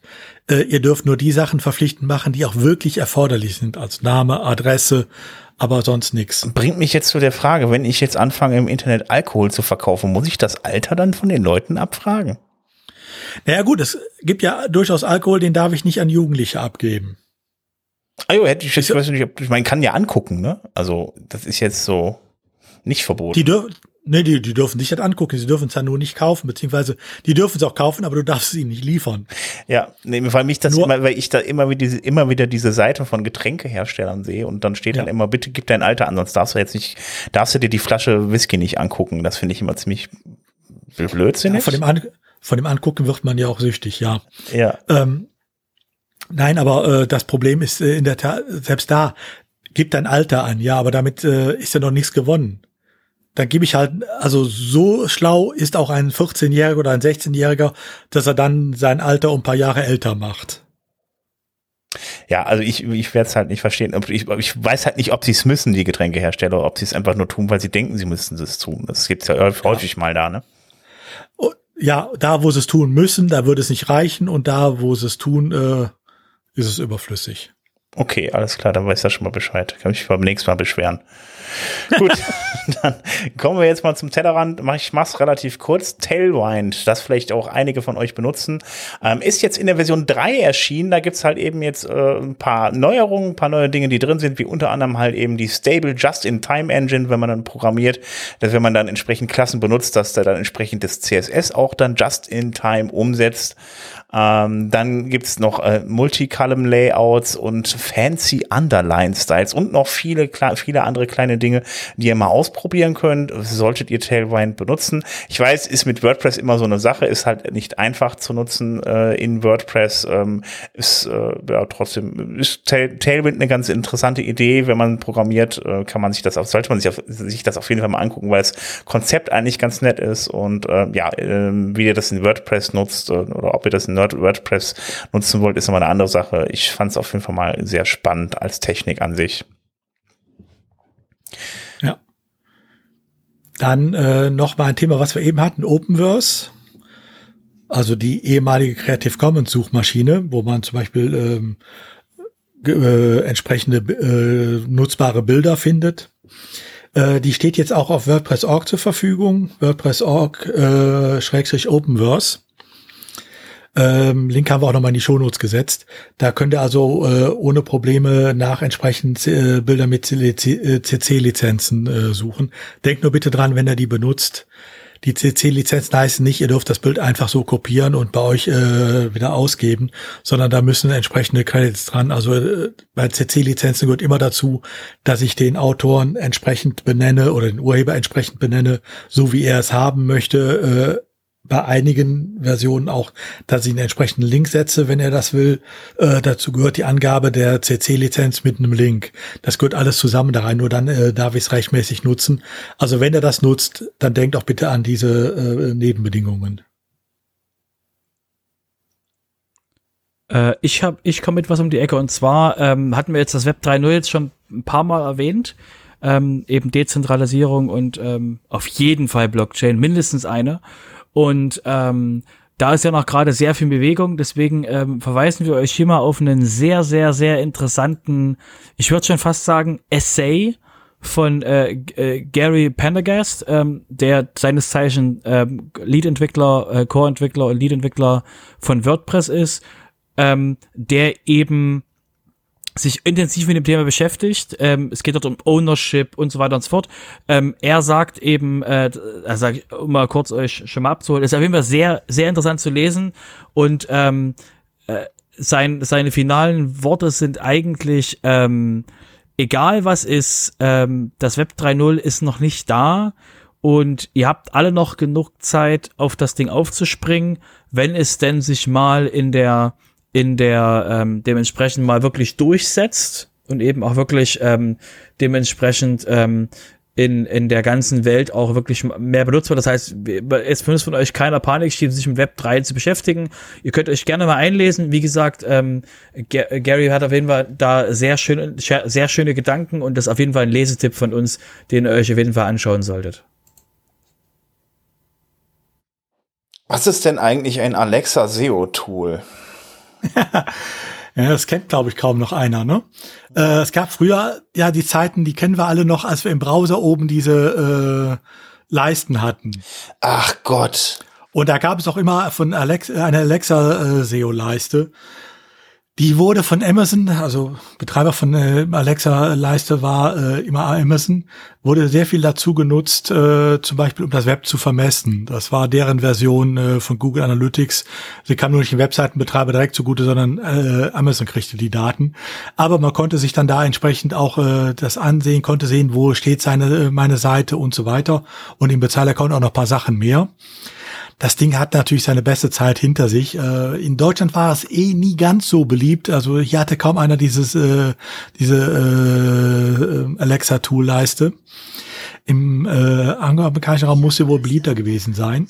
Also es ist übrigens auch die Leiste, die bis heute dafür äh, sorgt, äh, für die Auswahl sorgt, welche Seiten zum Beispiel in der Stadt, in der WordPress-Statistik, die wir eben hatten, in der Marktanteilstatistik ausgewählt werden. Weil die wurden einfach danach ausgewählt, die 100.000 oder so und so viel äh, besten äh, oder meistbesuchten Webseiten äh, in Alexa. Mhm. Ich erinnere mich jetzt gerade wieder so dran, aber das ist äh, schon echt eine Weile her, dass wir so zu Zeiten von PageRank auf jeden Fall sehr stark gewesen, ja. Ja, und äh, diese Seite, wie gesagt, sie hat ihre besten Zeiten hinter sich. Das hat jetzt auch äh, Amazon eingesehen und äh, schickt sie jetzt komplett in Rente. Mhm. Rest in Peace. Ja. Eine Alexa kein, weniger. es ist kein Verlust. Nee. Und dann haben wir noch im Tellerrand einen kurzen Hinweis, der mal nichts mit WordPress zu tun hat, aber äh, der vielleicht für den einen oder anderen doch interessant ist, gerade wenn er vom Homeoffice arbeitet. Ähm, Internetbandbreiten. Viele von uns haben ja Internetbandbreiten gebucht, aber kriegen sie nicht komplett. Ja, da gibt's dann bei den äh, Internetprovidern 10, 50 und 100 als Schritte. Man hat den 100er gebucht, kriegt aber nur 60. Äh, da gibt's ja jetzt seit Anfang diesen Monats auch durchaus die Möglichkeit, entsprechende Minderungen äh, bei dem Provider geltend zu machen. Dazu muss man es aber vernünftig nachweisen, dass die Bandbreite tatsächlich nicht so hoch ist. Für diesen Nachweis gibt es entsprechende Regelungen, die sind inzwischen auch äh, erlassen von der Bundesnetzagentur. Und das Schöne ist, es gibt dazu auch zwei äh, Apps, eine für, äh, eine für Apple und eine für Android. Mit denen kann man diese Messungen, die dafür erforderlich vor, äh, sind, vornehmen. Das müssen mehrere Messungen sein, eine ganze Reihe von Messungen, auch mit äh, paar Tagen Abstand mal dazwischen. Aber das kann man damit äh, sehr gut machen und kann danach auf seinen äh, Provider zugehen. Wenn man also einen Internetanschluss hat, der nicht, den, äh, nicht liefert, was er in der Werbung großartig versprochen hat, nutzt äh, das mal. Und wenn es nur ein Kaffee zusätzlich ist, den man äh, dafür dann genießen kann. Aber dann ja auch monatlich. Ja, natürlich. Gut, damit kommen wir zu den Terminen. Ähm, ich hatte es ja vorhin schon angesprochen. Es wird kommenden Jahr, wohl äh, kommendes Jahr, wenn alles hinhaut, dann tatsächlich wieder ein WordCamp im deutschsprachigen Raum geben. Ist das letzte, was ich auch besucht hatte und das letzte, was glaube ich auch stattgefunden hat, jetzt wieder das erste, was kommt, nämlich das WordCamp in Wien findet im April statt. Ähm, die suchen jetzt Sponsoren, also wenn ihr eine Firma habt, die im WordPress-Bereich unterwegs, äh, unterwegs ist äh, oder äh, ja, vielleicht einfach nur WordPress nutzt und ein bisschen sponsern wollt oder vielleicht der Community was zurückgeben wollt, dann äh, ja, geht mal auf die Seite vom WordCamp in Wien. Ähm, das haben wir euch entsprechend in den Shownotes verlinkt. Ähm, die suchen momentan Sponsoren und da könnt ihr euch dann reinhängen und äh, ja, dann ein Paket buchen und äh, ja, die Leute ein bisschen unterstützen. Ja, ich werde jeden Fall auch wahrscheinlich hinfahren. Also so ja, ich überlege auch Jahres. sehr stark drüber, da mal wieder hinzufahren. Das ist ja noch ein bisschen hin, aber ja. Genau, und vor dem April ist ja bekanntlicherweise der März. Und deswegen äh, verweisen wir euch hier auf das Cloudfest, ähm, was nächstes Jahr stattfinden wird. Das ist der, der größte Hosting-Event der Welt, der in, in Deutschland ähm, äh, stattfindet. Und äh, die finden vom 22. bis zum 24. statt und davor gibt's noch einen Hackathon, nämlich der, der Cloud, der Cloud, äh, Cloudfest Hackathon. Und ähm, da gibt's auf jeden Fall die Möglichkeit, dass ihr interessante Projekte einreichen könnt. Im Sinne von, wenn ihr einen Open Source oder irgendwas habt, wo eben dementsprechend ähm, der etwas passieren könnte und eben ähm, da andere Leute eben mithelfen soll, dass eben wirklich was vorwärts geht äh, in, dem, in dem Open Source Umfeld, äh, dann ist auf jeden Fall das ähm, äh, für euch der Hinweis, ähm, vielleicht mal ähm, was im im Cloudfest Hackathon einzureichen und vielleicht werdet ihr, wird, wird euer Projekt ausgewählt und äh, ihr werdet eingeladen und andere Leute arbeiten dann an dem Projekt mit, um eben dort wirklich auf dem Cloudfest ähm, etwas etwas besser zu machen an dem dann oder eben etwas zu verbessern mit gemeinsamer mit mit, mit gemeinschaftlicher Hilfe. Das soll offline stattfinden? Ja, das soll offline stattfinden. Oh mein Gott, ja. ähm, wir, wir reden jetzt von Ende März. Äh, äh, wir, wir machen jetzt einfach mal alle mal die Daumen und sagen Omikron, Omikron, bitte, bitte geh vorbei. Und ähm, äh, hoffen einfach, dass bis dahin ähm, ähm, es keine neue Variante gibt. ja. ja. Offline und im Heide äh, wieder im äh, Europapark Rost. Genau. Ähm, man muss auch dazu sagen, die äh, Eintrittskarten dafür kann man sich jetzt schon reservieren auf ähm, der Cloudfest-Seite. Kosten nichts. Also sind, ob dauerhaft weiß ich nicht, der, eigentlich steht da 399 Euro, das ist aber im Moment durchgestrichen und dann steht da 0 Euro. Also im Moment jedenfalls kriegt man sie kostenfrei. Ja, genau. Dann macht am besten mal genau äh, euer äh, Handy auf, geht mal in den Player rein. Wir haben ja jetzt auch alle Links äh, aus der Folge, die kann man jetzt auch im Player sehen. Das kann man, man kann sich jetzt praktisch jetzt ähm, direkt dann da durchklicken durch unsere äh, ganzen Shownotes und äh, dann einfach mal da hingehen und sich dann einfach da anmelden. Da muss man nicht mehr auf unsere Internetseite kommen. Gut, ja, das würde ich sagen, das, ach, das war es nicht nur für heute, das war es tatsächlich an Newsfolgen auf jeden Fall für dieses Jahr, ne?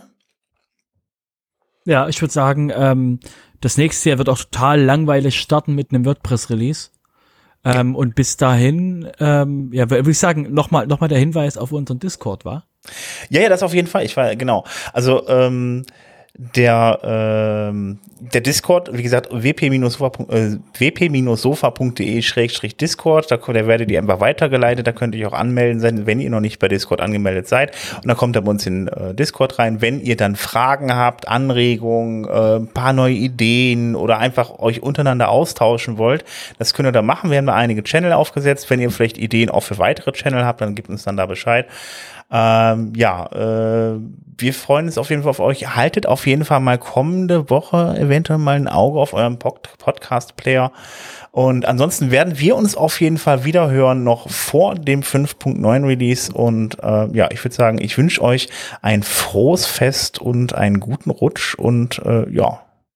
Nee, nicht ganz. Also ah, doch nicht. Frohe, Weihnacht, frohe Weihnachten, denke ich mal, wünschen wir euch alle den guten Rutsch noch nicht.